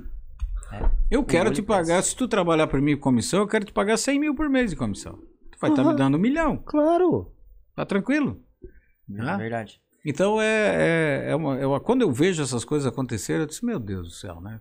É tão, é, é tão simples de perceber essas coisas. Não né? quer o Mas, crescimento do outro. É. Não quer o, cre- Ah. O, crescimento do outro. Mas eu, mas eu acho assim, ó, que pra fechar é, essa história toda, eu vou dizer um negócio pra vocês. Eu acho que, que nisso tudo que nós falamos aqui até agora, a história de rádio, história de, de família, falei da minha doença, das minhas novas atitudes.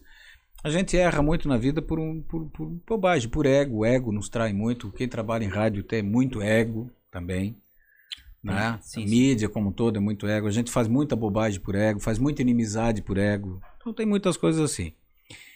É, dentre as resoluções que e a nova visão que a doença me trouxe, eu cheguei a dizer para algumas pessoas que a doença foi uma benção. É meio pesado dizer isso que uma doença como a minha é uma benção, mas dependendo do que ela faz tu mudar, o que isso te traz de ganho como ser humano, é, é, eu acho que sim.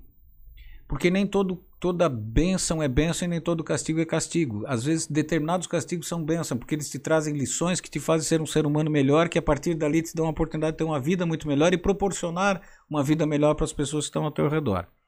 Então, eu já tive coisas na minha vida que a pessoa disse para mim: o, o, o dia que tu entender que o que tu tá achando que é um castigo é uma bênção, tu vai ver tudo de bom que isso trouxe na tua vida. E era verdade. E a doença, embora seja uma doença perversa e o tratamento é um tratamento muito paulada, quem já fez, que está nos ouvindo aí, que já passou por quimioterapia, sabe o que eu estou passando. Né? Quem passou por uma quimioterapia, eu não preciso contar detalhes, mas a quimioterapia ela te derruba, cara. Ela tem.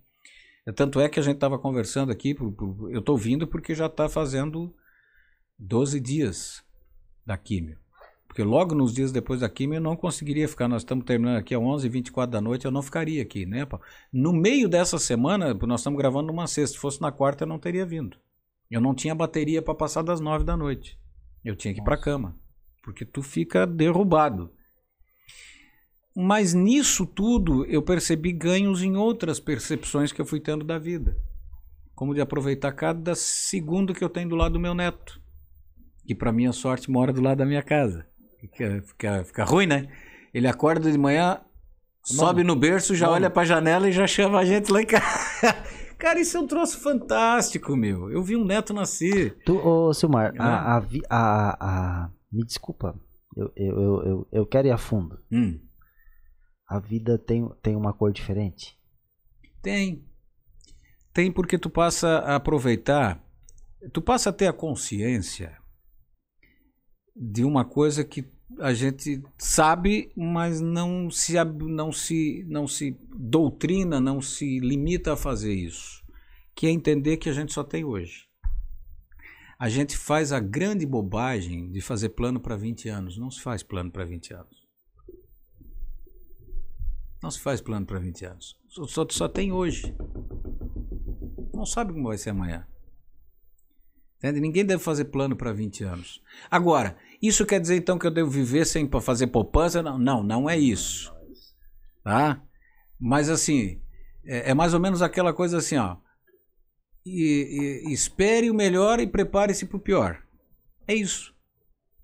Cara, é, quando te dão um diagnóstico um prognóstico, é, tu olha para aquilo e a, a princípio ele é meio violento, mas depois tu olha assim e diz, cara, e quem é que sabe? Né? Então eu, lá na quimioterapia, por exemplo, tem, tem várias pessoas, a gente fica aqui, tem gente aqui do lado, a gente vai conversando, vai trocando ideia e tal. E tem um cidadão que está lá fazendo quimioterapia, já teve, passou por três cânceres diferentes, e ele está lá há 10 anos fazendo quimioterapia. Ele para, porque daí cura um, faz a cirurgia, tira, faz um tempo de quimio, volta. Então, ao todo, ele já tem 10 anos desde o primeiro câncer que ele descobriu e começou o tratamento e hoje. Aí ele disse para mim assim, "Seu Marco, no meu primeiro diagnóstico foi terrível, a coisa, olha, é pouco tempo de vida. E de repente o tumor dele reagiu ao tratamento de uma forma inesperada e quando viram, ó, vai dar para operar, operar e pronto, curou. Depois apareceu outro e, e- e ele já está no terceiro. Ele disse assim, quando eu tive o primeiro diagnóstico, que era um, um diagnóstico, o diagnóstico é de tu dizer a doença, o prognóstico é como ela vai evoluir. O prognóstico é ruim, né? Ele teve cara que lamentou, disse, ah, cara, tu é tão novo, agora o prognóstico desde o cara morreu, ele eu tô aqui. O cara que lamentou que eu ia morrer muito novo já morreu e eu tô aqui. Então ninguém sabe. Essa que é a grande verdade. A gente se ilude, cria ilusões na vida que tu tem 20 anos. Ah? E aí, de repente, tu não vê o teu neto crescer, tu perde minutos da vida do teu, porque tu acha, não, mas aí no fim de semana eu dedico para ele. Agora eu estou muito ocupado. Não, é agora. Eu não sei se eu vou estar vivo no fim de semana. Nenhum de nós sabe. Então, é, eu não vi meus filhos crescerem. Claro, a vida é dura, a gente precisa ganhar um dinheirinho, precisa fazer uma poupancinha, precisa adquirir alguma coisinha. ter- Nós somos todos capitalistas, né? Eu preciso ganhar um dinheirinho, precisa. E aí é inevitável. Meu pai reclamava da mesma coisa, não dei atenção para os meus filhos. Ele conseguiu dar atenção para os netos. É o que geralmente vai acabar acontecendo. A gente vai ser o, o docinho do Certo, neto, mas os certo. filhos a gente passa em branco porque é a hora do pega para capar de, de conquistar alguma coisinha na vida. Então, assim, cara, essas festas que vocês me viram em Nova Veneza, tinha épocas do ano que eu passava quatro meses sem tirar um dia de folga.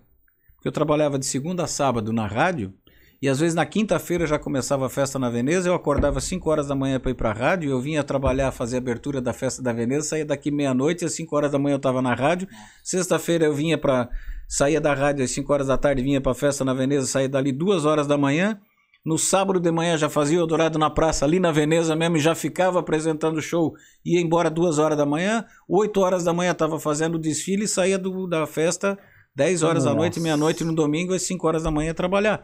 E às vezes eu ficava três meses fazendo isso, porque quando terminava a festa da Veneza, tinha de Siderópolis, daí tinha de Treviso, daí tinha a festa das etnias em Criciúma, daí tinha a festa de Forquilinha, daí tinha um evento, daí tinha um show, daí tinha uma festa de 15 anos, e eu ia pegando tudo, porque era onde ganhava uma graninha. Então o que eu tenho na minha vida hoje foi os bicos.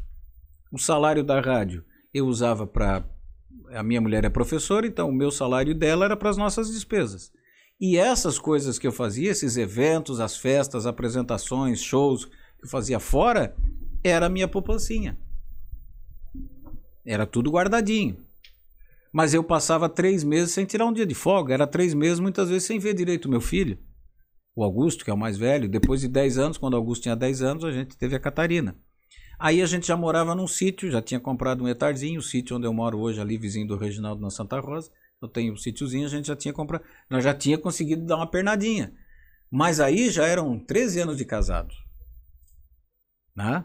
E deu certo de um negócio que eu troquei a casa que eu tinha ali no centro de Forquilinha pelo sítio e mais uma voltinha e, e fui indo e fui espremendo e pedindo dinheiro emprestado e tal, até que consegui comprar o terreninho ali e tal e consegui ainda nas últimas, né? Mas enfim, por quê? Porque eu tinha uma poupancinha, já tinha o dinheirinho guardado dessas desses eventos que eu fazia, e festa e tal, e show, e tal. e era tudo dinheirinho lá, poupança, poupança, poupança, poupança, poupança, poupança, e não vi meus filhos crescerem. Aí chegou o um momento que a Catarina, que é a minha segunda filha, que está hoje com 12 anos, eu já vi crescer. Mas assim, a partir do segundo, terceiro ano da, da- de idade dela, porque eu estava fazendo faculdade.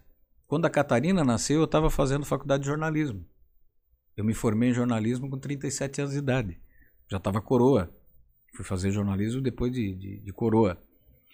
Então a, a minha mulher estava grávida da Catarina, os meus pais moravam conosco e nós cuidávamos deles, que eu, eu levei eles para o sítio. Eu os convidei porque é, eles foram pais maravilhosos e a minha mulher, que era nora deles, disse assim: a gente só vai para o sítio se o teu pai e tua mãe vão junto para a gente cuidar deles, porque agora eles só ajudaram a gente até agora. Agora que eles precisam da nossa ajuda, nós não vamos abandonar eles. Foda.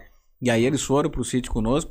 Então, eu acordava às 5 horas da manhã, fazia faculdade, chegava em casa às 11 horas da noite, trabalhava nos fins de semana e a minha mulher segurava todo o resto lá, cuidar do sítio de dois filhos pequenos e ainda dos meus pais que Tu, estavam se- tu doentes. sempre enxergou isso, Silmar?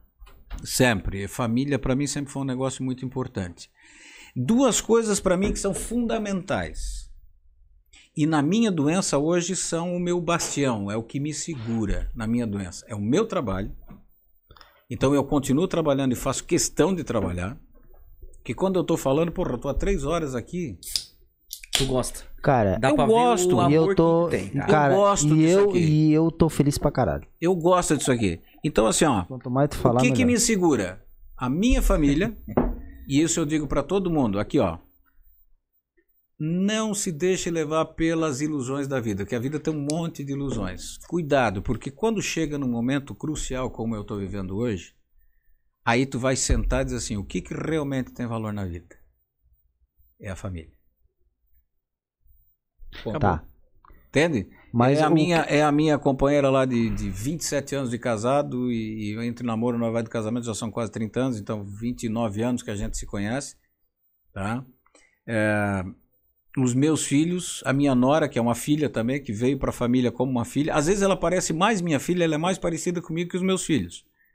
Ela é muito parecida, eu sempre achei assim que em termos de, é, como, como vou dizer, Laços. É, ela é Gosto- eu sou canceriana, ela é canceriana, eu acho que é mais ou menos por aí. A Os gente mesmos tem, gostos, eu acho. é, a gente tem mais ou menos as, os mesmos modos viventes, o mesmo. Eu sempre digo e o meu filho concorda comigo. Eu acho que ela é mais minha filha em termos de ser parecida com o meu jeito de ser do que os meus filhos mesmos, né? É, mas e o, e o Bernardo que é o meu netinho, que é um- uma coisa fantástica. Todo mundo me dizia, tu- eu sempre gostei muito de ser pai. Era o meu sonho. Aí o pessoal disse, não, se tu já gostou de ser pai, ser avô é melhor ainda. Eu vou contar um negócio para vocês. Eu fui pro seminário. Eu queria ser padre. Por causa dessa facilidade de comunicação, a igreja dá aquela olhada assim, ó, o cara se comunica fácil.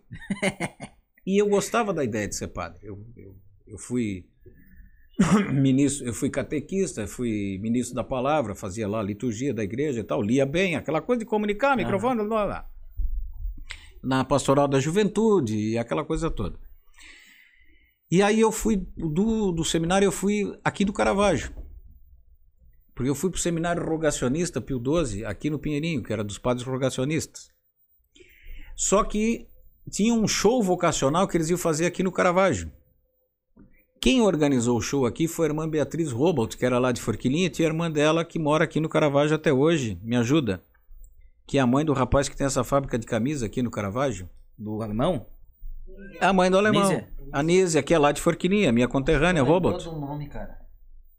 Lembrou do nome. Então, a noite. A irmã Beatriz Robot, que era freira, que dava aula pra gente lá e organizou o show vocacional, é irmã da Nízia e, e conversou com a Nízia para fazer um show vocacional aqui no salão o. Benfeitores do Caravaggio, ou Anchieta, o Anchieta. Benfeitores ou Anchieta ali, enfim. A gente fez um show vocacional pra gurizada, mais um que ele lembrou, show de bola. E aí, a gente veio fazer o show vocacional ali e já estava com o estágio vocacional emendado. Então a gente veio de Forquilinha aqui no Caravaggio fazer o show vocacional e daqui eu fui direto pro seminário para passar o estágio lá no seminário. Aí fiz o estágio lá final de semana. Eu brinco até hoje porque a comida era ruim, eu corri porque a comida era ruim e eu era muito comilhão, né? Porque eu fui obeso a vida inteira. E- mas é brincadeira. O dia que eu, que eu decidi que eu não ia mais ficar no seminário, o orientador perguntou, o padre orientador perguntou para mim assim: Mas por que que tu, tu não quer ficar no seminário? Eu disse: Padre, eu tenho dois sonhos que são incompatíveis. Eu tenho, tinha o sonho de ser padre, mas eu tenho um sonho que é muito maior que isso, muito mais forte que esse, que é de ser pai. Eu não me vejo passar pela vida sem ter filho. Eu não vou estar satisfeito, eu não vou me realizar, eu não vou estar feliz, eu não me vejo passar pela vida sem ter filhos. E aí foi onde eu disse: não, não é o seminário meu negócio, e fui embora. Eu queria ser pai. O meu sonho de ser pai era maior do que qualquer coisa. Quando Augusto nasceu, em 1999, cara, eu conto o dia de que ele nasceu, eu conto para vocês minuto a minuto. Eu lembro de cada minuto do dia que meu filho nasceu. Aí, eu, eu- eu- assim, ó, é a coisa mais preciosa do mundo para mim. Como quem escuta meus programas na rádio me ouve falar da minha mãe, do meu pai, dos meus avós, que, que todos os dias. Então, família para mim é um negócio muito forte. Silmar, Muito eu forte. te, co- eu te conhecendo, eu escutei muito teu programa durante uns dois, três anos. É, aí não sobrou mais tempo e tal, mudei de emprego. Foi pra rua porque vendeu demais. É, fui pra rua demais. Foi antes disso um pouco. E eu eu quando fiquei sabendo, eu fiquei muito triste Uhum. da doença. Mas quando chegou aqui, eu não vi essa tristeza. Entendeu? Não vai ver. Eu não vi essa tristeza. Isso me deixou melhor. Eu vou dizer um negócio pra ti que a gente fala lá em casa. Perguntaram um dia pra minha mulher como é que tá a situação. Ela disse assim: "O meu marido resumiu muito bem numa frase. Lá em casa a gente chora todo dia, mas nunca o dia todo. Então o impacto foi muito violento. Isso é fato. O impacto é violento. Mas essa lição que o meu pai dizia, disse assim, ó, a gente, se a gente chorar, a gente morre. Se a gente rir, a gente morre também, então vamos morrer rindo. Ela é verdadeira Claro. é aceitar a vida como ela vem para ti. E agradecer a Deus por tudo que tu teve a cada dia, até o último, que tu não sabe quando vai ser. Tu nunca questionou, nunca questionou Deus nesse momento? Não. Não me pergunta como que eu tive essa capacidade. Porque, claro, a gente sempre vai se achar injustiçado, mas eu tenho uma percepção da morte diferente. Eu sempre falei muito em morte. Quem acompanha meus programas no rádio, eu falo muito da morte. Sim. Porque eu acho a morte uma consequência natural da vida. Ela não é uma, ela não é uma derrota. Uma derrota. Ah, então você não ensina só os seus filhos a viver. Você ensina os seus filhos a morrer. Certo? Porque é na morte que você vai saber do que, que o caboclo é feito. Mas é porque tu ensinando eles a viver, eles vão saber automaticamente. Mas aí, aí é que tá. Eu acho que o conceito ocidental da morte é equivocado. O, o conceito ocidental da morte moderno. Explico.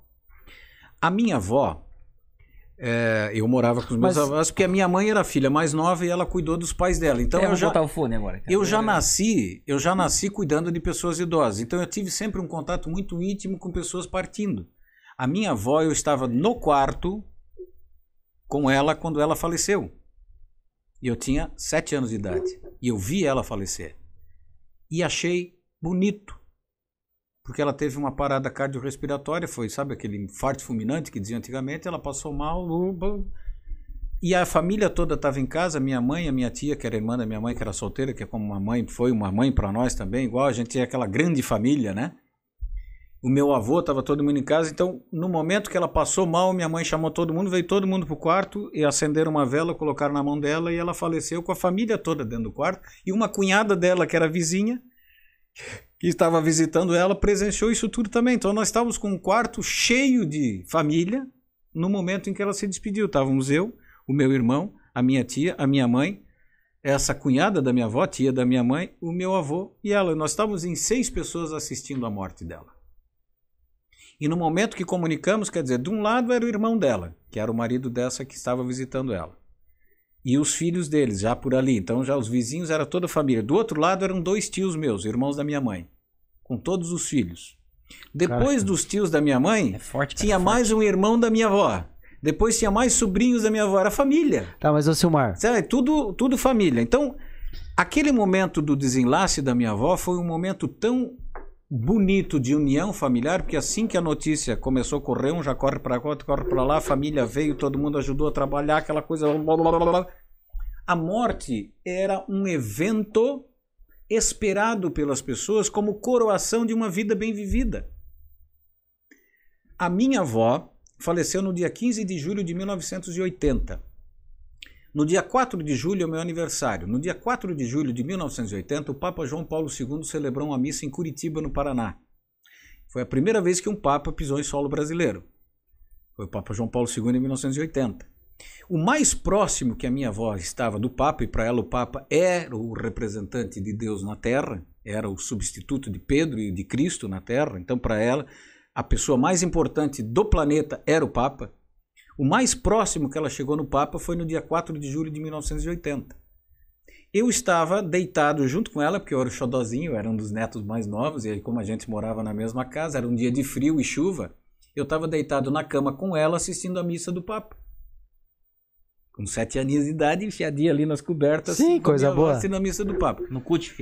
Depois, ela falou, uma semana depois, ela contou para o meu primo mais velho, hoje já falecido, inclusive do mesmo problema que eu tenho hoje, coincidentemente.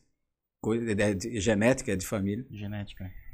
E ele ela contou para ele e para a esposa dele, os meus primos, que no dia que o Papa, ela disse assim: Eu vou morrer logo. Olha só.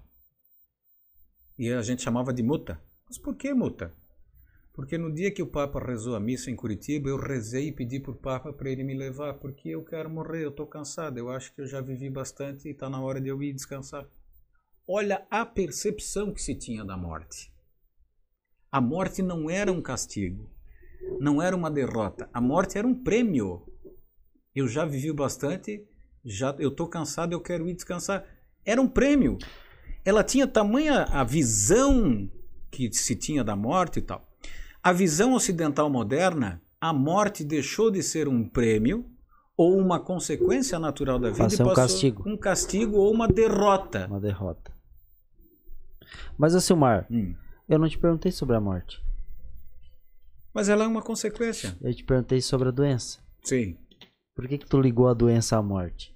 Porque a a doença é ligada à morte. Mas tu, num determinado momento, falou sobre como encarar a morte, a doença e tal. Aí enveredamos por aí. Mas eu acho que é uma consequência, é uma coisa que todo mundo pergunta. É porque, eu, assim, ó, eu fiquei triste.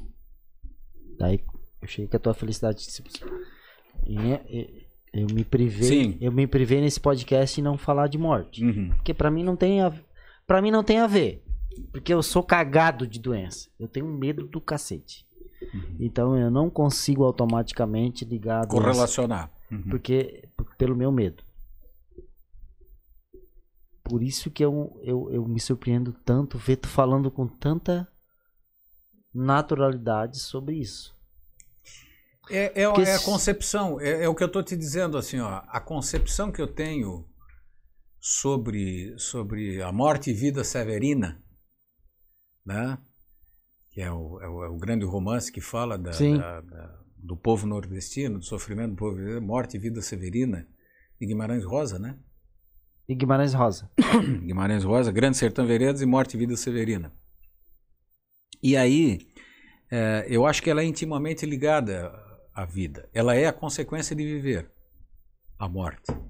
Assim como a doença é a consequência de viver. Mas tu não tá vivendo Hum.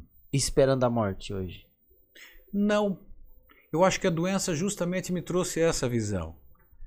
Eu não tenho que focar quando eu vou morrer. Eu tenho que focar que eu estou vivendo. Isso. A, a doutora. Me fugiu agora o nome dela. É médica e ela é médica especialista em cuidados paliativos. O que, que é o cuidado paliativo? Quando você tem uma doença que não tem mais controle, né? porque você, a doença ela tem duas possibilidades: ou cura ou controle. Controlar ela. Ela Não tem cura, mas tu consegue controlar. Mas tu consegue controlar. Certo. É diabetes. Tipo AIDS, sei lá. A AIDS, É, ela não isso. tem cura, Mas tu controla. mas tu vai controla. A diabetes, ela não tem cura, mas tu controla. Quando chega um determinado ponto, o organismo humano, como qualquer organismo vivo, ele vai se desgastando a ponto de que ele começa a agravar essas doenças crônicas, porque existem as crônicas e as agudas. A aguda é aquela momentânea. Eu bati a perna aqui, doeu, é uma dor aguda. Passou, tá bom. A dor crônica é quando a perna fica doendo todo dia, já sem nada bater, né? É uma dor crônica. A diabetes é uma doença crônica, porque ela é ao longo de um tempo e ela já não tem mais cura. Mas ela tem controle. Mas vai chegar um momento que não vai ter mais controle. De alguma coisa, todo mundo vai morrer um dia. Né? A doutora Ana Cláudia Arantes. Ela fala sobre, sobre vida e morte de uma forma tão serena e tão. Ao mesmo tempo, ela não romantiza a morte. Não, muito pelo contrário né? mas ela fala dessa, desse momento como quem diz o seguinte, e, e o livro que ela escreveu, O Dia eh, da Morte é um Dia para Ser Vivido.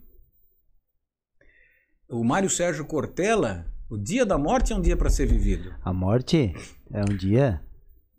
É, O Mário Sérgio Cortella. Ah, não, é A Morte é um Dia para Ser Vivido é o livro da doutora Ana Cláudia Arantes. O Mário Sérgio Cortella faz uma palestra de duas horas, onde de, de, de, de três em três minutos ele disse: E nós morreremos um dia, eu vou morrer e vocês também. E ele fica a palestra inteira falando, porque ele diz no final: É que eu estou lembrando para você que nós somos finitos e nós não podemos viver como se infinitos fôssemos. E aí o Mário Sérgio Cortella diz o seguinte: todos nós vamos morrer um dia, mas um dia em todos os outros viveremos. Então, também não dá para cultuar a morte ou ficar concentrado na morte, concentrar na vida. Exato. Porque é um dia. É um dia. Só que é inevitável tu te deparar com, Claro. com a, a possibilidade da morte quando tu tem um diagnóstico como o meu. Tu Sim, Entende? Sim. Porque aí a tua finitude fica escancarada. Né? Aí, aí é onde eu queria frente. chegar, que eu te falei da pergunta, que assim, ah, eu, eu não tu pretendo não dar perguntou morte, sobre morte, tu perguntou sobre a doença. Mas a doença, tu... Ela te joga na cara que tu é finito. Exato. E ela te dá a possibilidade de poder, embora tu não saiba exatamente quanto tempo, embora os médicos te deem prognósticos, mas a, a medicina não é uma. Te uma deram? ciência. Te deram? A medicina não é uma ciência exata, é? matemática um mais um são dois. Na, na- na- na- na- Sim, existe um prognóstico aproximado. Embora, é, é- é- é aquela história, a medicina moderna hoje tem muitos recursos, né? Mas existe sim um- uma coisa. E, e mesmo que não te derem, eu pesquisei. Eu fui, eu fui Internet, inter- né? Eu acho Cara, que todo mundo faz isso, cara. Tu- Quando tu falou da ansiedade, que a Hum. gente vive isso Vive flor na da pele. pele, é, é impossível tu não ter feito uma varredura, uma pesquisa. Ainda mais ele que tua. gosta de, Tá. de ler. Mas aí, é um cara mas aí estudioso, tem, mas aí que é um tem cara- um detalhe. Então vamos lá, já que tocamos num assunto, Pronto. Ó, ô Silmar, hum, se tu não quiser falar, eu falo sobre tudo. tá? Não, não quero te forçar Falo sobre nada. tudo. Não, não tem, Tá. não tem restrição. Até porque não, não, não há o que esconder. É, eu não quero te causar Não, algo, não, não. te trazer algo.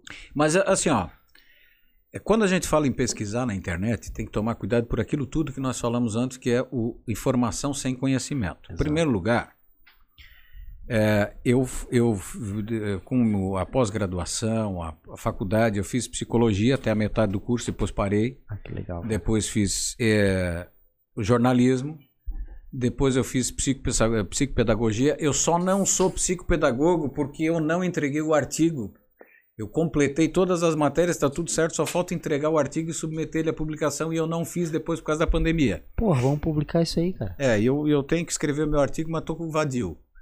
Vamos, vamos, vamos fazer, é. faz isso aí, cara. Mas enfim, eu, eu, eu terminei o curso de Sim. psicopedagogia. A única coisa que me impede é burocraticamente porque eu não, não escrevi o artigo de conclusão do curso e não o submeti à publicação. né? Mas enfim. Então, é, tu aprende a pesquisar. Tu faz pesquisa. Depois eu sou jornalista, radialista há 30 anos. Então tu sabe Exato. onde buscar fontes confiáveis e onde não. Onde o site que tu pode confiar, onde a informação ela é, é pura.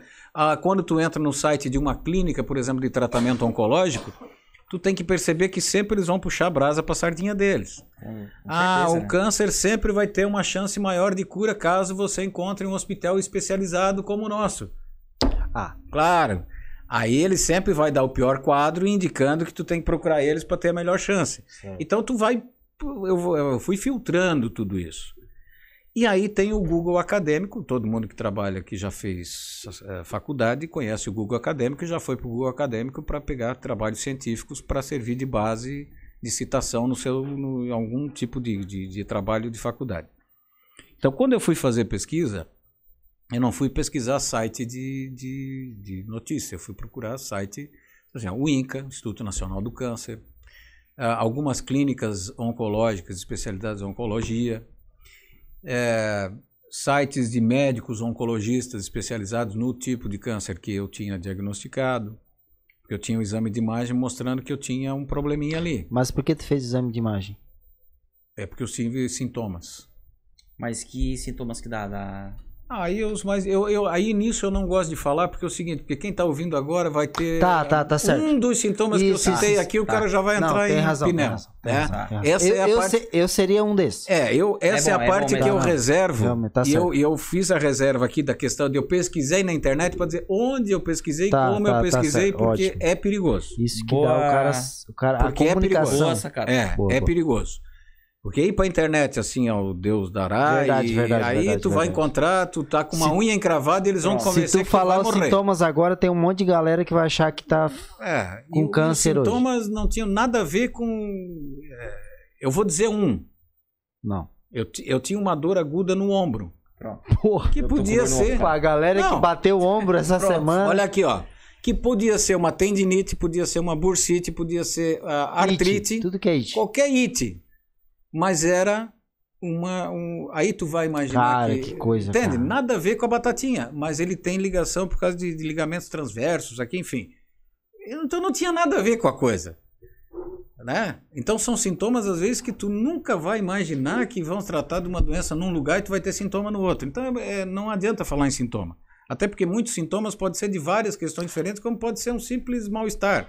A, Ou, ou, ou se tu dorme em cima do braço à noite, tu pode ter a mesma dor aqui, então não quer dizer nada. mas a questão foi que tu teve alguns sintomas e foi tent- procurar o que. E fui que... investigar, e aí foram, os sintomas foram aumentando, a dor foi aumentando, tarará, tarará, tarará, até que chegamos a um exame de imagem que foi detectado um cisto no pâncreas.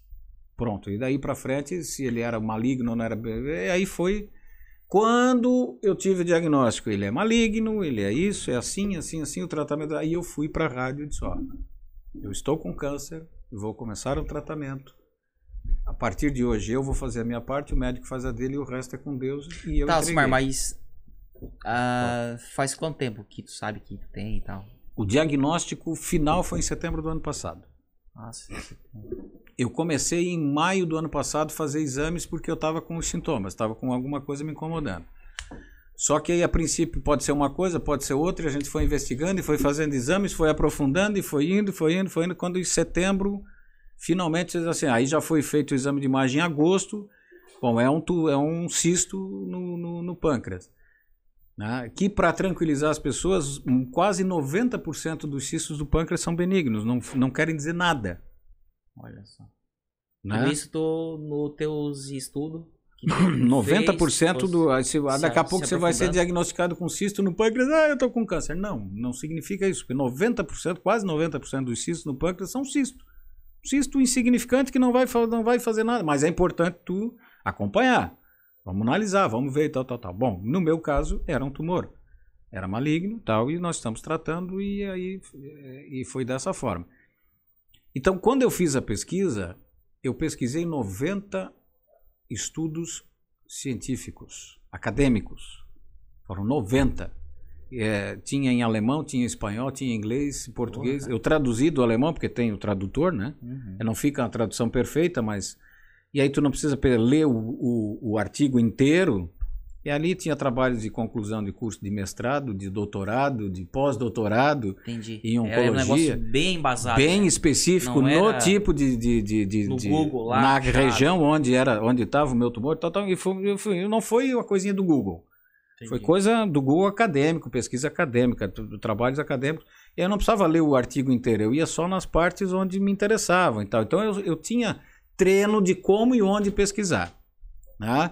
Então eu não nego quando eu cheguei na frente do médico ele começou a rir porque ele disse o senhor leu muito né eu disse aham eu disse, eu sou jornalista, minha vida é ler, pesquisar e investigar, doutor. Eu imagino o quê? O, o médico que fez o exame de imagem, o senhor tem um cisto no pâncreas e eu vou esperar até chegar aqui no senhor para o senhor me dizer alguma coisa. Aí ele começou a rir, mas enfim. Mas eu não aconselho as pessoas a ir para a internet, porque na internet uma unha encravada te mata. A internet vai convencer que aquela unha encravada vai te matar. Então é por isso que eu, eu tenho essa ressalva quanto à questão da pesquisa na internet. Tá? Agora, de novo, é, praticamente 90% dos cânceres são tratáveis e curáveis. Certo? Eu acho que essa é a grande mensagem que tem que passar para as pessoas. Eu sempre falei isso no rádio, que o câncer deixou de ser um estigma. Eu tenho câncer, logo vou morrer. Não. 90% hoje dos tumores são tratáveis. Existe hoje a imunoterapia, que é estimular o próprio sistema imunológico a combater o câncer, que é a grande sacada, foi uma coisa descoberta nos últimos cinco anos e foi revolucionário no tratamento do câncer. Infelizmente, o meu tipo não, não é possível esse tipo de tratamento, mas tem vários cânceres, hoje tipos de câncer, que tem o tratamento com a imunoterapia, que ela praticamente não tem efeito colateral nenhum, porque é o teu organismo agindo. E um, o principal é que não há risco de metástase do câncer aparecer em outro lugar, porque como o teu sistema imunológico vai combater o tumor, Tá, qualquer tá. célula cancerígena que se entrar na corrente sanguínea, ele, Elimina. ele vai lá e elimina. Então é, Entendi. então assim, o câncer, eu acho que nós, eu sou a última geração que vai morrer de câncer na humanidade. Eu sou a última geração, a geração que está hoje é de 50 anos para cima, 40 anos para cima. Tu sabe que é muito forte isso que você tá falando, né? É a última geração que vai morrer de câncer. Não. Eu- imagina, Eu entendi. Não, não. não. imagina só. Não, e eu vou dizer por quê. A ranceníase, que é a lepra, é bíblico. Vocês lembram o que, que eles faziam no tempo de Jesus? Um dos milagres de Jesus não foi nem curar o leproso, foi abraçar o leproso, porque ninguém abraçava, eles apedrejavam os caras e expulsavam Exato. das cidades. Era um estigma terrível. Por quê? A lepra era tida como um castigo divino. Então o leproso ele não era um doente, ele era um pecador. Ele era alguém sujo, impuro e que não merecia a Isso, complacência das pessoas. Isso, isso. Então não bastava ele ter uma doença, que ele não tinha culpa nenhuma daquela doença, mas o estigma religioso dizia o seguinte: se ele tem lepra, é um castigo de Deus. Se Deus o castigou é porque ele é impuro, ele não é digno. Então o leproso não era tratado como um doente, ele era tratado como um pecador, como um impuro, como alguém sujo. A lepra hoje, a ranceníase, ela é um tratamento simplíssimo. E ele matou milhares de pessoas ao longo de centenas de anos. A tuberculose, até os anos 60, 70, a pessoa que tinha um diagnóstico de tuberculose era uma condenação de morte. Bom, a gente Ele tem não sabia quanto tempo, mas era breve o tempo de vida dele antes de se um despedir da pouco, um família. pouco mais recente foi a, o, a AIDS. A AIDS, que Uma- hoje ela é uma doença crônica, ela não é mais uma doença fatal. Tratável. É tratável. Como a gente já, já, já Uma vez tinha isso aí e morria. O coquetel AZT era composto de mais de 30 comprimidos ao dia que o cara tinha que tomar. Hoje ele toma um comprimido por dia. E vive. Tem alguns vida- cuidados e é isso aí. Uma vida normal, ou muito próximo disso. Bom, a, a- a- tuberculose hoje é tratável com seis meses de antibiótico e o cara sai zero dali. Quer dizer, o cara que nunca mais ia nem poder ver a família porque podia transmitir, porque não sei enfim. Então, gente, assim, ó, paralisia infantil. Eu tenho quase, eu tô- vou fazer 49 anos agora, na, na metade do ano, então eu estou com praticamente 49, 50 anos, vamos dizer, eu cheguei no meio século. Eu cansei de ver pessoas em cadeira de rodas, eu tive um primo, casou com a minha prima, que andava de muleta porque teve paralisia infantil, né, que é a poliomielite. Sim. Ele teve paralisia infantil. O meu filho não conheceu pessoas com poliomielite, ou com sequelas da poliomielite, porque a poliomielite já depois que começou a vacinação, ela foi erradicada do mundo. Do Brasil, principalmente. O Brasil é um dos. Desconhece mais. Entende? Então, meu filho não, não conviveu, ou conviveu muito pouco, ou tem muito pouco essa lembrança de pessoas sequeladas por causa da paralisia infantil, que nasceram sem nenhum tipo de, de, de necessidade física ou de deficiência física, e que a tiveram, ou que morreram, porque a poliomielite matava muitos, e o que, eh, sabe aquele quando não mata, aleja? A poliomielite é assim, quando não matava, deixava a, a pessoa com, Sequela, com- né? com sequelas. Então, hoje tem uma vacina. O câncer vai seguir, eu tenho certeza absoluta disso, e por tudo que eu li, porque é, por mais irônico que possa parecer, eu sempre li muito a respeito do câncer. O câncer sempre foi muito estigma- estigmatizado para mim, eu sempre me assustou muito essa, essa coisa do câncer.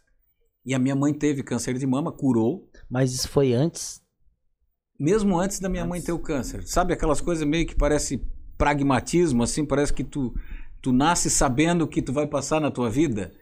Desde criança, quando falavam em Mas tu câncer, para mim era algo naquilo- que me Tu impactava. acredita naquilo que tu puxa ou não?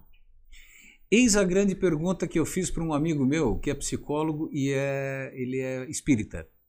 E aí eu Psicólogo fiz... espírita eu não acredito. Não, ele é psicólogo e ele é da religião espírita. E ou é eu- uma coisa ou é outra. mim. Não, pode ser. Não consigo coisas. ligar. Pode ser. E aí eu fiz a grande, eu fiz a grande pergunta para ele. É premonição ou eu chamei?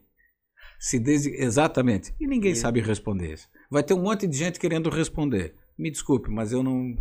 Ninguém sabe responder. Eu- não, é uma curiosidade. Ninguém sabe. Eu, eu, a minha convicção é que assim, ó, todo mundo tenta, cada religião tem, acha que tem a sua resposta, mas. eh, Sabe assim, ah, cara, Ah, não. Aí outro dia eu tô com uma gripe é Covid. Entendeu? É que tem, assim, ó, a doença psicossomática, ela existe e ela é fato, né? Agora, tu dizer que toda doença que tu vai ter, tu pegou Covid porque tu quis pegar Covid... Não, não, não, não tem lógica. É, ela é uma- tem uma distância um É, pouco... e a- a- o meu É. exemplo não foi tão bom. É, não, mas, é, mas sim, mas tem gente que acredita até nisso. né? Mas enfim, Agora, o, o, o fato é que assim, ó, é, eu sempre li muito a respeito do câncer e o câncer, nos últimos anos, o avanço foi muito significativo. Sim. E aí o cara, né, mas eles já têm a cura do câncer, não fala porque eles ganham muito dinheiro com o tratamento. Cara, quem descobrir a cura do câncer vai ganhar muito dinheiro. Muito mais. Muito mais. E ele vai Muito divulgar. mais do que o tratamento. Porque quem vai descobrir não vai ser um coitadinho como nós aqui, Sim, vai ser um grande laboratório e sim. ele vai ter royalties em cima disso e ele vai Sim, ganhar sim, dinheiro. Sim, sim. E é fato. Ah, porque ninguém, né? Ninguém trabalha de graça, nem relógio, tem que dar corda, né? Então eu acho que assim, ó, em muito pouco tempo, eu tenho certeza absoluta, por exemplo, ó, câncer do colo do útero. A minha filha já teve a vacina. Olha só. Caralho. A minha filha está com 12 anos hoje, aos 10 anos de idade ela foi Nossa! vacinada contra o HPV, que é o vírus que provoca o câncer do colo do útero. Então a minha filha, câncer do colo do útero, esquece, ela não vai ter. Entendeu? Porque já tem uma vacina. Né? As pessoas que têm um câncer, eu não vou citar aqui os nomes, mas tem vários tipos de tumores hoje que são tratados com a imunoterapia. Eles não vão ter praticamente nenhum tipo de, de reação adversa ao tratamento. Eles vão tratar o câncer, o próprio corpo deles vai tratar o câncer e eles vão passar por isso numa boa. Tu entende? Então eu tenho convicção plena de que em muito pouco tempo né, a gente vai estar vendo a notícia assim, ó, ninguém mais morre de câncer. Tenho certeza absoluta. Não, e isso é, isso é muito bom. Eu tenho, eu tenho certeza absoluta. De tudo que eu li até hoje, dos avanços e tal, é, o- é o caminho natural para isso acontecer. Agora, é claro que aí vão surgindo outras mazelas e a gente vai... E já é meia-noite, cara. Agora tá na hora de nós ir embora. Agora é É. quatro horas de programa, ninguém vai ver esse programa mais. cara. Cara, Né, Reginaldo? Agora, de agora para frente, eu vou ver. Não, tudo. ninguém nunca vê esse programa. É, né? É, ninguém nunca Ah, vê. já é o normal, então tá. É um programa falido. Rapaziada, obrigado. Cara, Eu vou embora agora, eu tenho que ir, porque senão eu apanho em casa, filho. não, tudo bem. Assim, ó. Silmar, eu quero voltar a falar o que eu falei antes. Eu fiquei muito triste quando eu soube que tá Silmar, a câncer e tal. Tipo assim, tu entrevistou a gente, nosso projeto, te conheci, né? Tu, tu era bem mais gordão e Uhum. tal e tal. E eu te escutei por muito tempo, assim, programa com o Sadi, com o. Quem falou que todo mundo fala, né? Com o Isso, Sadi, o com, Coutinho. com o Coutinho. Mas tu ficou triste agora, mas pode ter certeza de uma coisa, um dia nós vamos rir muito disso. Não. Eu, tu, a Hebe, a Dercy Gonçalves, o... Não. Desgraçado. Tudo lá no céu. um dia nós vamos rir disso. Mas assim, depois que tu entrou aqui e, e depois dessa, desse, desse bate- bate-papo, que pra mim não foi entrevista, é um bate-papo, é, e eu fiquei, eu fiquei de boa. Sabe? Pode ter certeza que é, é assim a vida. É ficar de boa, cara. Não tem nada nessa vida, não há bem que dure nem mal que perdure. Cara, muito obrigado. Show de bola, cara. Muito obrigado por Obrigado ter, a vocês. por ter ti- E a pessoa que está assistindo. tirado um tempinho assim. Um é, tempão de como- 3 horas e 50 minutos. como É, é- quase quatro horas, porque a gente começou era o quê? 8 e 20? Quase batemos o recorde. Meia-noite, cara. O recorde, tá? O, O recorde foi o 4 Reginaldo- horas. E não e- deu tempo nem de não botar o Reginaldo pra falar, mas ele Pois tá é. até é. aborrecido ali já. Na, na verdade, o Maico, quem te- teria que fazer o, o, o apoiador da madeireira seria quem faz a madeira. Ah! Não, não, agora não, não vamos ferrar ele no Não, final. né? Não, não, tá, não, não. não, não. Tô Gente, brincando. obrigado. Tô brincando. Um abraço. Silmar, é um Valeu, prazer, Silmar. tá? Eu tenho que ir já é meia-noite, eu sou, eu sou A obrigado a, gente- descansar, a né, gente cara? ficou assim, ó. Hum. Cara, a gente vai met... a gente vai conversar no microfone com um puta 30 anos, do cara. radialista, um comunicador, do animador, do jornalista. A gente não é porra nenhuma, tá? A gente ficou muito nervoso. Ninguém É é, um melhor nem pior do que ninguém, cara. Mas, é aquilo que eu cara, disse pra vocês quando eu cheguei. Ninguém é melhor ou pior do que ninguém nessa vida. Ô, Harry Potter, tu tira do ar aí porque eu vou embora, cara. Os caras, ficam puxando perguntando assunto, aqui, Daqui cara. a pouco é duas horas da manhã. Tchau. tchau, Tchau, tchau. Abraço, gente. Tchau, tchau. Tchau, Silmar. Falou. Valeu. Tchau, tchau.